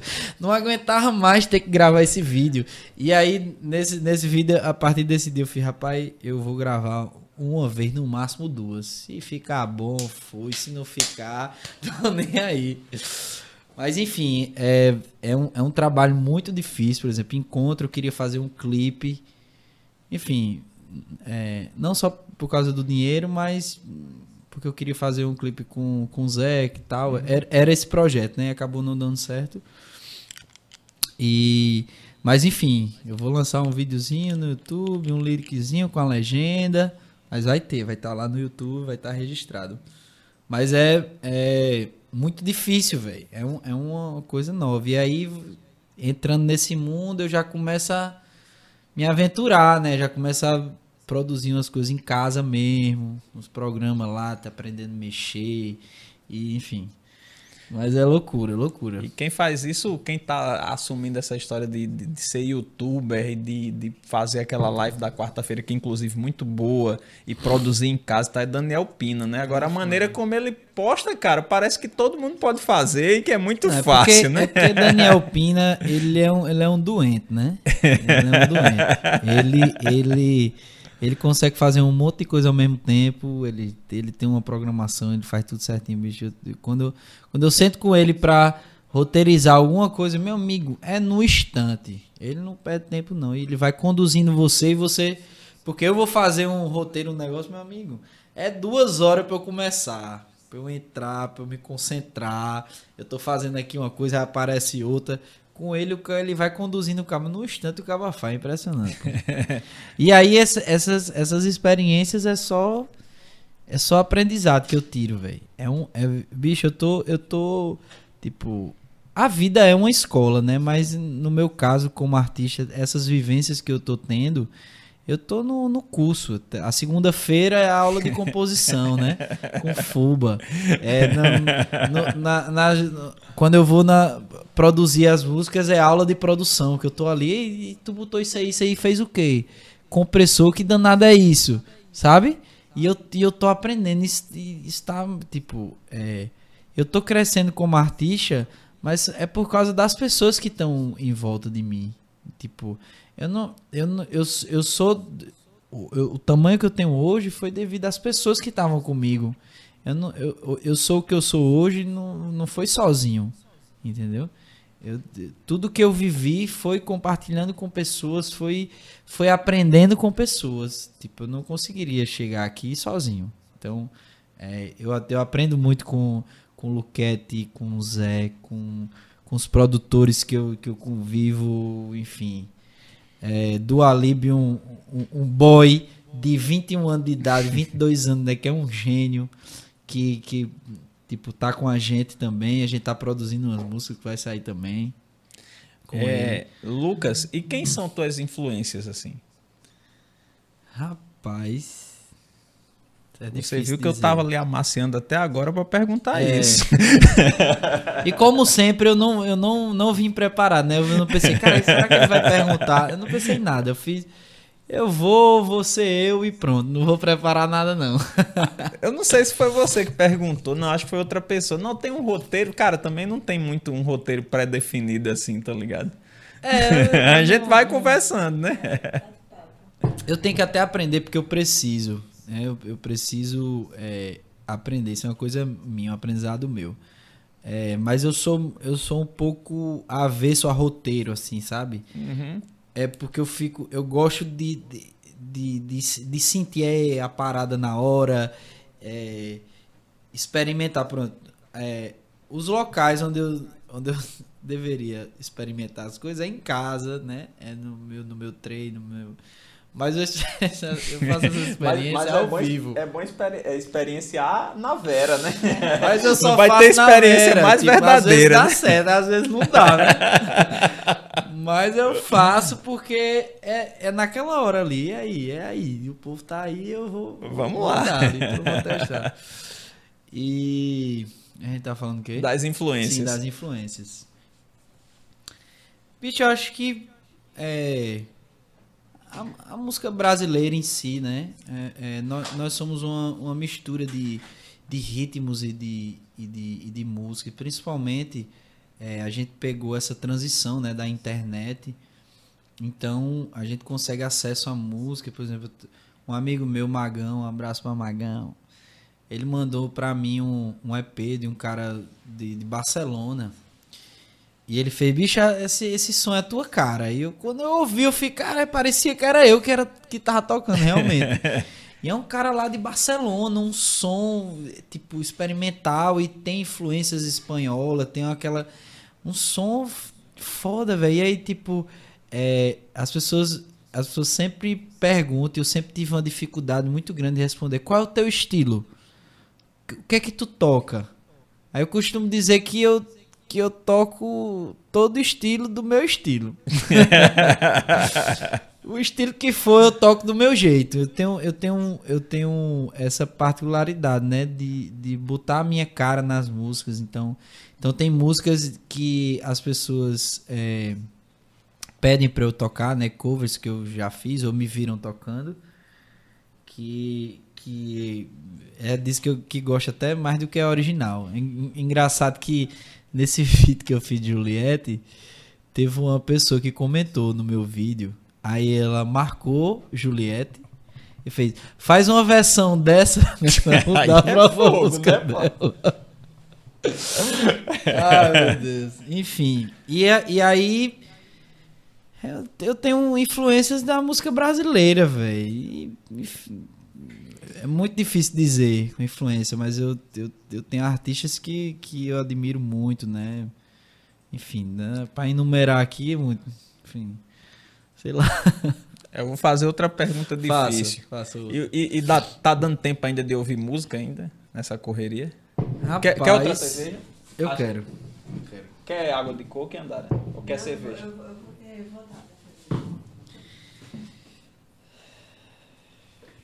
aqui, tá mais perto. É, você foi inteligente, viu? Né? Agora facilitou minha vida. Rapaz, eu, eu, eu, eu tento, eu tento. Mas eu tenho amigos que me ajudam, né? Sempre estão mandando músicas pra mim, né? Sempre estão mandando coisas novas, sempre estão me deixando antenado. Porque eu acho que, que é, as músicas e, e as composições, as inspirações, ela tem um time, né? Ela tem, ela tem aquele tempo ali crucial que você falou sobre aquilo, que você vivenciou aquilo. E, e tá antenado às, às, às coisas atuais, né? É, é, um, é um, uma mão na roda para isso aí, né? Por exemplo, o vídeo de Juliette, o, o vídeo que eu fiz de Juliette, né? É, ela repostou porque eu fui, eu fui uma das primeiras pessoas a, a fazer um vídeo EP. O EP dela lançou de 9 horas da noite e de meio-dia eu postei o vídeo. Eu, eu tive, eu tinha, eu tinha uma facilidade porque eu conhecia a música já também. Mas é, o time fez com que ela repostasse, enfim. Uhum. E eu ganhei. Foi uma loucura. Meu Instagram, meu Instagram, meu Instagram travou. Igual, igual eu aqui. Travou umas três vezes. Não, foi uma loucura. Eu postei o vídeo e fui pra Campina Grande, que eu fui, ia tocar no casamento. E aí no meio do caminho o telefone tocando, tocando, tocando, tocando, telefone tocando, tocando. E eu fiquei, que danado é isso, pelo amor de Deus. E aí quando eu cheguei em Campina Grande, Campina Grande tinha 300 mil visualizações no meu vídeo. Caramba. 300 mil, tipo, eu tinha um vídeo que tinha, é, que eu tenho, hoje eu tenho 3 mil e poucos seguidores, mas antes eu tinha uns 2.500 seguidores. E meu vídeo tinha 30 e poucas mil visualizações. Um vídeo que eu fiz, um Reels mesmo. É, e tinha outro que tinha dado 14 mil tal, assim. Pra mim que tem 2.500 seguidores é muita coisa, né? Eu, eu achava ali surreal. Eu falei, cara, é 34 mil visualizações. Isso é uma loucura, pô. E aí, quando eu postei o vídeo de Juliette. Tu falando 34 mil, aí eu fico olhando pra Iandara. É ainda. É. É porque foi recente, eu ainda lembro, né? aí, é 34 mil visualizações. Eu fiquei, caramba, pô, como é que pode? Aí eu postei o vídeo, postei o vídeo de Juliette. Como é um assunto, o, o algoritmo entende, né? Que é um assunto vigente, então ele vai, ele vai jogando, né? Por explorar e tal. As pessoas estão atrás disso e tal. Então, quando eu postei o vídeo, assim que eu postei, que ele carregou o vídeo postado, eu fui no meu, meu perfil e abri o vídeo. Quando eu abri o Reels, já tinha duas mil visualizações. Caramba, questão de segundos. 10 segundos tinha duas mil visualizações. Caramba. E eu fiquei, caramba, aí Luqueta até ligou pra mim, né? Que ele viu o vídeo, ele fez, caramba, que eu não falei pra ninguém, eu simplesmente fiz o vídeo. Aí ele fez, caramba, esse teu vídeo, escreva o que eu tô dizendo, vai dar 100 mil visualizações. Eu falei, tá doido, Luqueta. Esse 100 mil visualizações é loucura isso, pô. E aí, 5, 5 mil, 7 mil, tal. Fui- Quando eu saí de casa já tava uns 7 mil visualizações. Eu falei, caramba. Aí Luquete fez, não vai dar 100 não, mas 50 vai dar. Eu vi, "Ô, se der 50 é bom demais. Só que aí quando eu cheguei em Campina Grande, Juliette tinha repostado meu vídeo. E eu cheguei em Campina Grande, tava 300 mil visualizações. Caramba. Aí eu fiquei, cara, eu tô acreditando Isso pra mim é não. muita coisa, Meu, cara. eu fiquei, eu tava assim no casamento. Vou ser eu sincero, dizer- 30 mil pra mim já é muita coisa, assim. Eu Eu, ficar tava- imaginando, 30 mil pessoas viram a parada. Tá doido. Já é pô. eu muita cheguei lá, coisa, na- cara. eu cheguei no, no casamento lá, o pessoal tava na cerimônia na, no- na igreja e eu, e eu fui e eu tava na recepção, né? E eu cheguei lá, montei o som e tal, tá meio assim, né? Todo alto, tal, montei o som, passei o som com, com o mesário lá. E aí teve um atraso no casamento e eu fiquei esperando, né? E eu fiquei, cara, 300, 350. Aí minha irmã, gordo, o Instagram da Billboard comentou no teu. No teu... eu fico, como assim, Glenda? Billboard, ela mandou o print, era o Instagram da Billboard. Aí tinha comentado lá e tinha, e tinha mandado uma mensagem em inglês. Eu não falo inglês, minha irmã fala, eu fala aí com eles. Que minha irmã, é, ela tem meu, minha senha lá e ela me ajuda, que ela é antenada com esses negócios tudinho. Eu, eu ainda tenho um pouco rejeição esse negócio de, do Instagram. Tô começando a, a entrar nesse jogo aí também. E aí ela fez a Billboard. Eu falei, não tô acreditando na Billboard. Aí ela fez, ela fez, pois fale com ele aí, vê o que eles querem aí. Ele fez, ó, ele está ch- chamando aqui pro, você pro time e tal, mas é um, é um Instagram oficial da Billboard que, que tipo, é, divulga artistas e lança artistas e tal. Só que eles cobram pra isso, pra você ter um espaço lá, ter tem uma visibilidade e tal. Mas é como é um Instagram, ele não tem, ele não tem engajamento porque não tem uma, uma é, né, uma, uma história, mais a divulgação. O cara vai lá pra assistir e tal. Afinal, beleza, não tenho esse dinheiro, mas valeu, né? Aí quando tava perto de eu começar, minha irmã mandou outro print do Instagram. Dessa vez foi Rolling Stones. Que, come... que curtiu meu vídeo, começou a seguir, curtiu lá e, e entrou em contato também. É o mesmo esquema. É o, o Instagram oficial da Rolling Stones, que divulga artista. Usa também pra divulgar artista, né? Aí ela mandou o negócio do Rolling Stones. Ó, Rolling Stones agora, mas aí se concentra aí no teu trabalho. Não, aí foi engraçado, porque quando eu comecei a tocar, eu falei, pessoal, se quiser me seguir, né?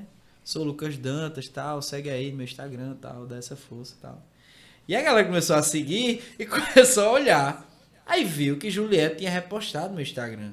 E tava aquela. E lá que deve ser uma loucura, né? No Brasil inteiro é uma loucura, no mundo inteiro, na verdade, é uma loucura. E lá em Campina, que é a terra dela, né? Exatamente. E aí, quando eu vi, o povo começou a vir pra frente. do- porque o povo tava distante, porque as, as mesas estavam mais distantes. Aí tinha um bar no meio e tinha na frente do palco só uns sofás, assim, não sei o quê.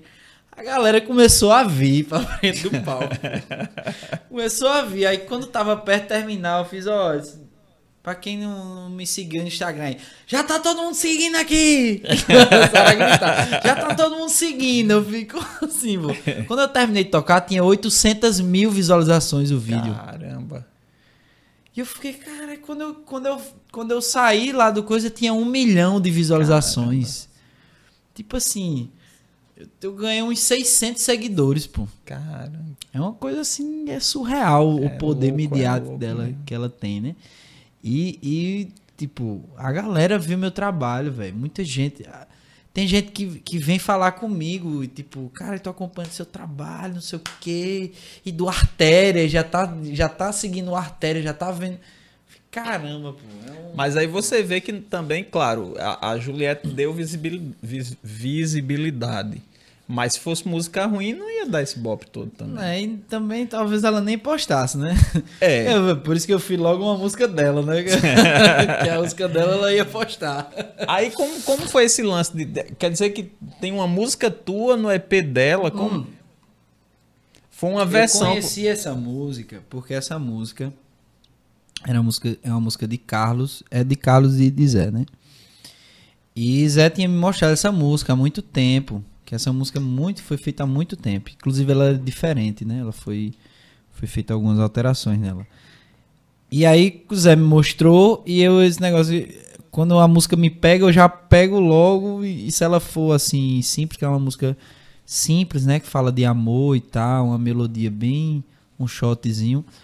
E aí eu já peguei na hora a música e já botei no meu repertório. Quando eu, quando eu ia tocar, eu sempre tocava essa música, é uma música muito bonita, né? O teu jeito de olhar me beijava a noite Se quiser, pode tocar no inteira. violão. Viu? Eu toco. Toque. E eu já não sabia como te deixar. É bem, é bem romântico, né? O teu jeito de olhar me beijava a noite inteira. E eu já não sabia como te deixar. Queria ter o teu corpo à minha maneira.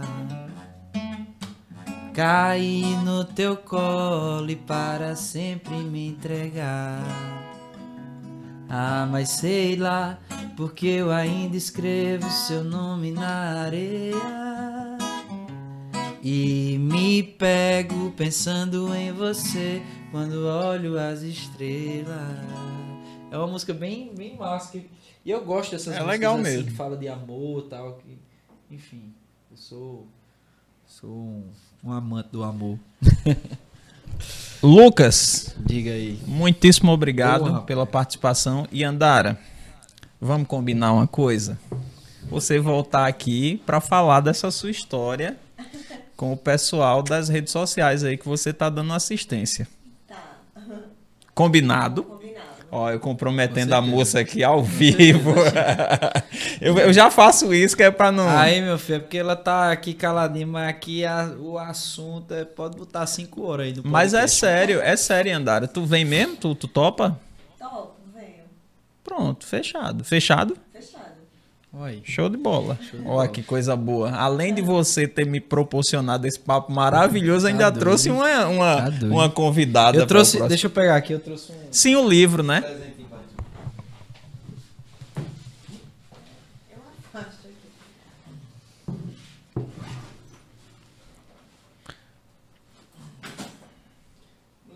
Um livro, né? com Uma, uma editora bem moderna, já foi, já foi feito há algum tempo, ele tem umas, umas marcas de, de vida aqui. Tem Que até um- maravilha. um Mas tu não aqui. só tem essa cópia, não, né? Porque se Hã? tu só tiver essa cópia, eu não vou aceitar Não, o eu- presente, eu que é uma eu coisa do seu cópia. avô, né? Eu tenho outra cópia. Deixa eu é- mostrar aqui, Lincoln. Mostra onde? Mostra aqui nessa. Deus, Homem e Natureza. Inácio da Costa Ramos. Isso. É um livro de poesia? É um livro de poesia. Ele fala sobre a história dele, fala de, dos filhos, enfim. É, é, é uma leitura bem, bem lúdica, né? Uma poesia bem é, característica, né? Que ele, ele gostava da- das métricas, das coisas e tal. Muitíssimo obrigado, viu, cara, por rapaz. compartilhar uma coisa tão, tão Massa demais. valiosa pra você, viu? Com Eu certeza. vou ler e dar o retorno pra Dê, você. por favor. E muitíssimo obrigado por vir aqui. Ô, Vocês dois são um- umas simpatias. Adorei o papo. Muitíssimo obrigado. Massa obrigado por demais. ter ace- eh, por ter aceitado de cara. Eu, cara, vamos lá no podcast. Não procurou nem saber o que era. Disse vamos.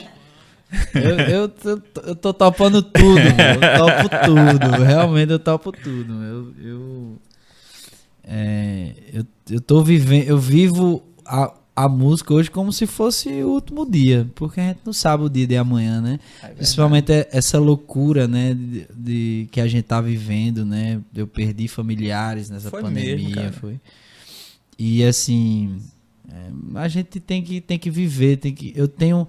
Eu, eu costumo falar que é, hoje é muito difícil você sonhar, né? As pessoas deixaram mesmo de sonhar pela, pelas suas vidas, por, por- pelas suas lutas tal.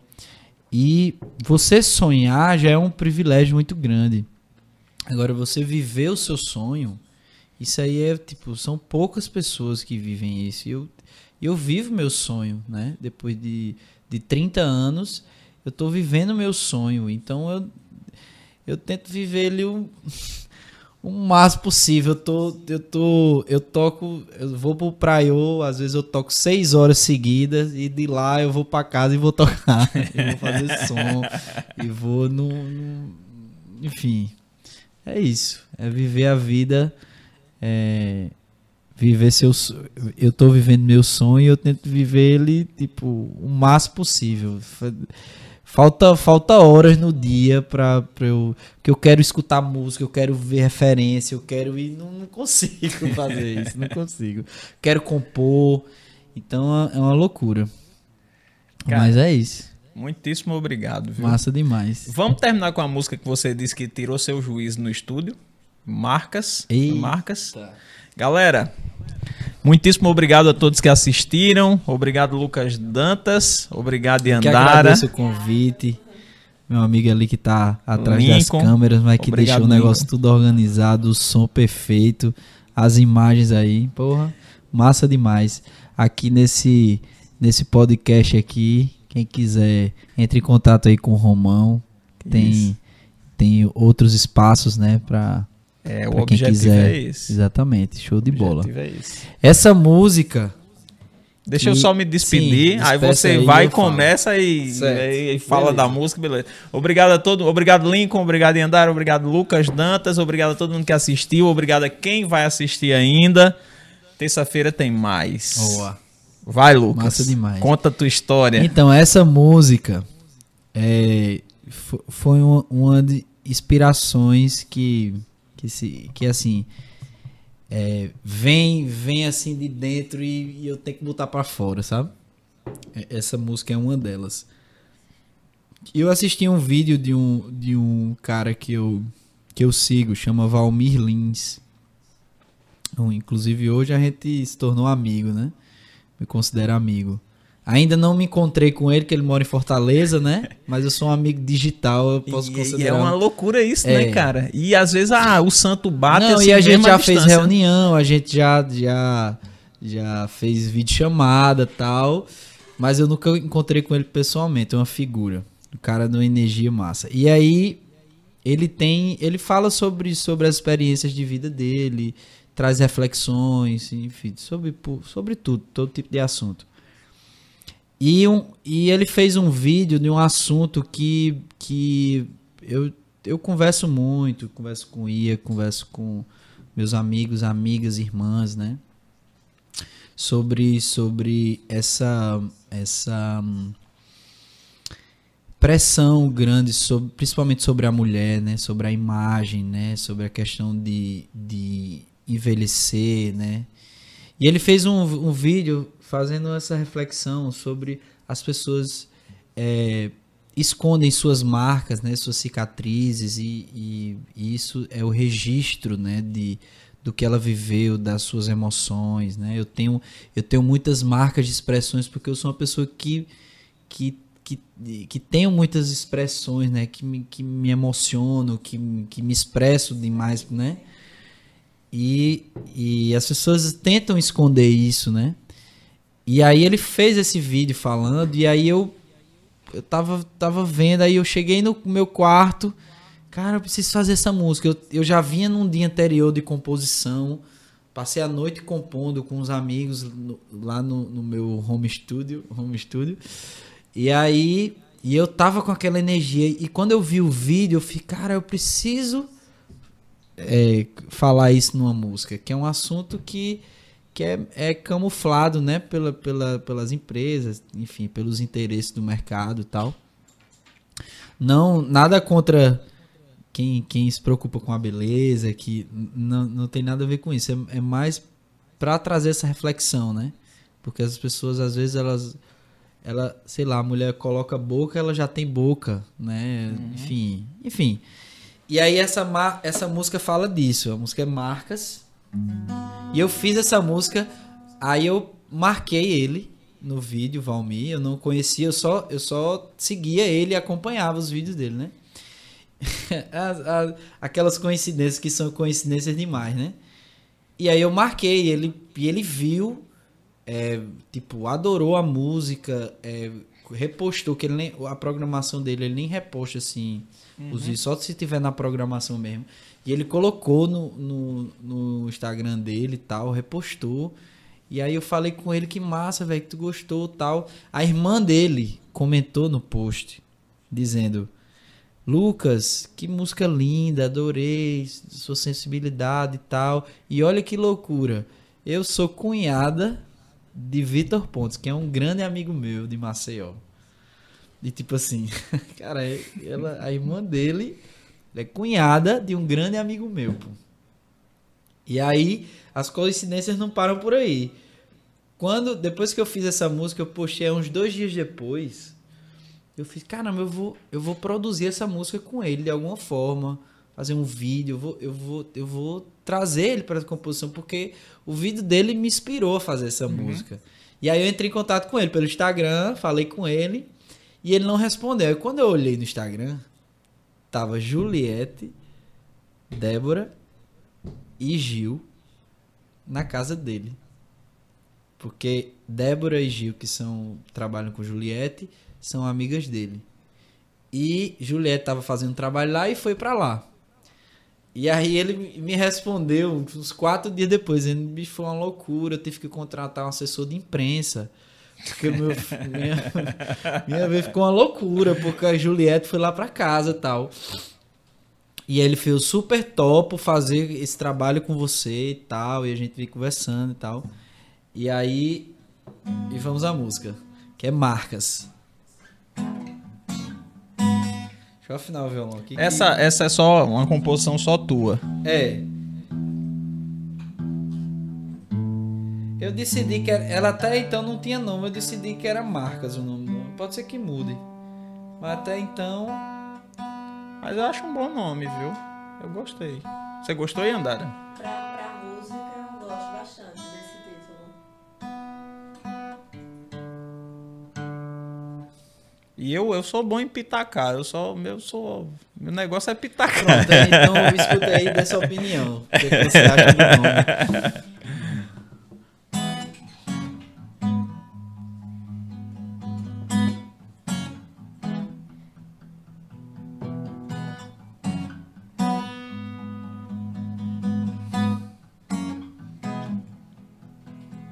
Mar- marcas te fazem lembrar rugas de muito sorrir. Deixa a lembrança fincar na pele quando fez partir. Não deixe esconder o que fez. O choro ao ver o nascer. O grito do risco tem vez na tela real do aprender. Oh, oh, oh, oh, oh. Lutas de todo viver, o grito na, o risco na testa estampar. Não deixa a imagem apagar na tela real do saber. Acréscimos pra disfarçar a história que pode se ver. O peito cansou de falar que envelhecer é viver. A marca da testa é você. A marca da testa é viver. O peito cansou de falar que envelhecer é viver. A marca da testa é você. A marca da testa é viver. O peito cansou de falar que envelhecer é viver. O peito cansou de falar que envelhecer é viver. É isso. Marcas. Obrigado, Já, já Lucas. Vai, vai sair esse ano, eu acho. Obrigado, Massa Yandara. demais. Obrigado pelo, pelo espaço, velho, de de de tá podendo falar do nosso trabalho, né? É, é, disponibilizar um espaço que é, é muito difícil pra gente que é artista independente, né? E agradecer o seu convite, que eu, com certeza na hora que você falou já acertei de cara, sem dúvida. E, pô, vamos, vamos, vamos fazer mais, vamos fazer mais. Vamos Se quiser embora. indicação também, Massa, eu, quero sim. Eu indico pra você, pra gente fazer. É pra quem sabe não faz uma eu e Luqueta aqui. Com, Pô, eu pensei nisso, sabia? Eu pensei antes, nisso, da gente, antes acredita? da gente descer lá pra, pra Muvuca lá. Fechado. Vamos Eu, fazer? eu não, não sugeri isso, na verdade, porque seria injusto com você, porque eu já tinha feito um só com o Luqueta, eu digo, eu vou fazer um só com o Lucas Dantas e depois a gente junta. Mas a gente é um, a gente é um só. a gente, é- a gente an- anda junto. O povo às vezes fala, "Oxe, cadê Luquete? Vou contar Luquete, cadê Lucas? é assim mesmo. Lincoln. Massa demais, massa demais. Lincoln, valeu, vice. Brigadão por tudo. Massa Valeu, demais. Lincoln. Tchau, tchau. Pode fechar aí, viu? Um cheiro.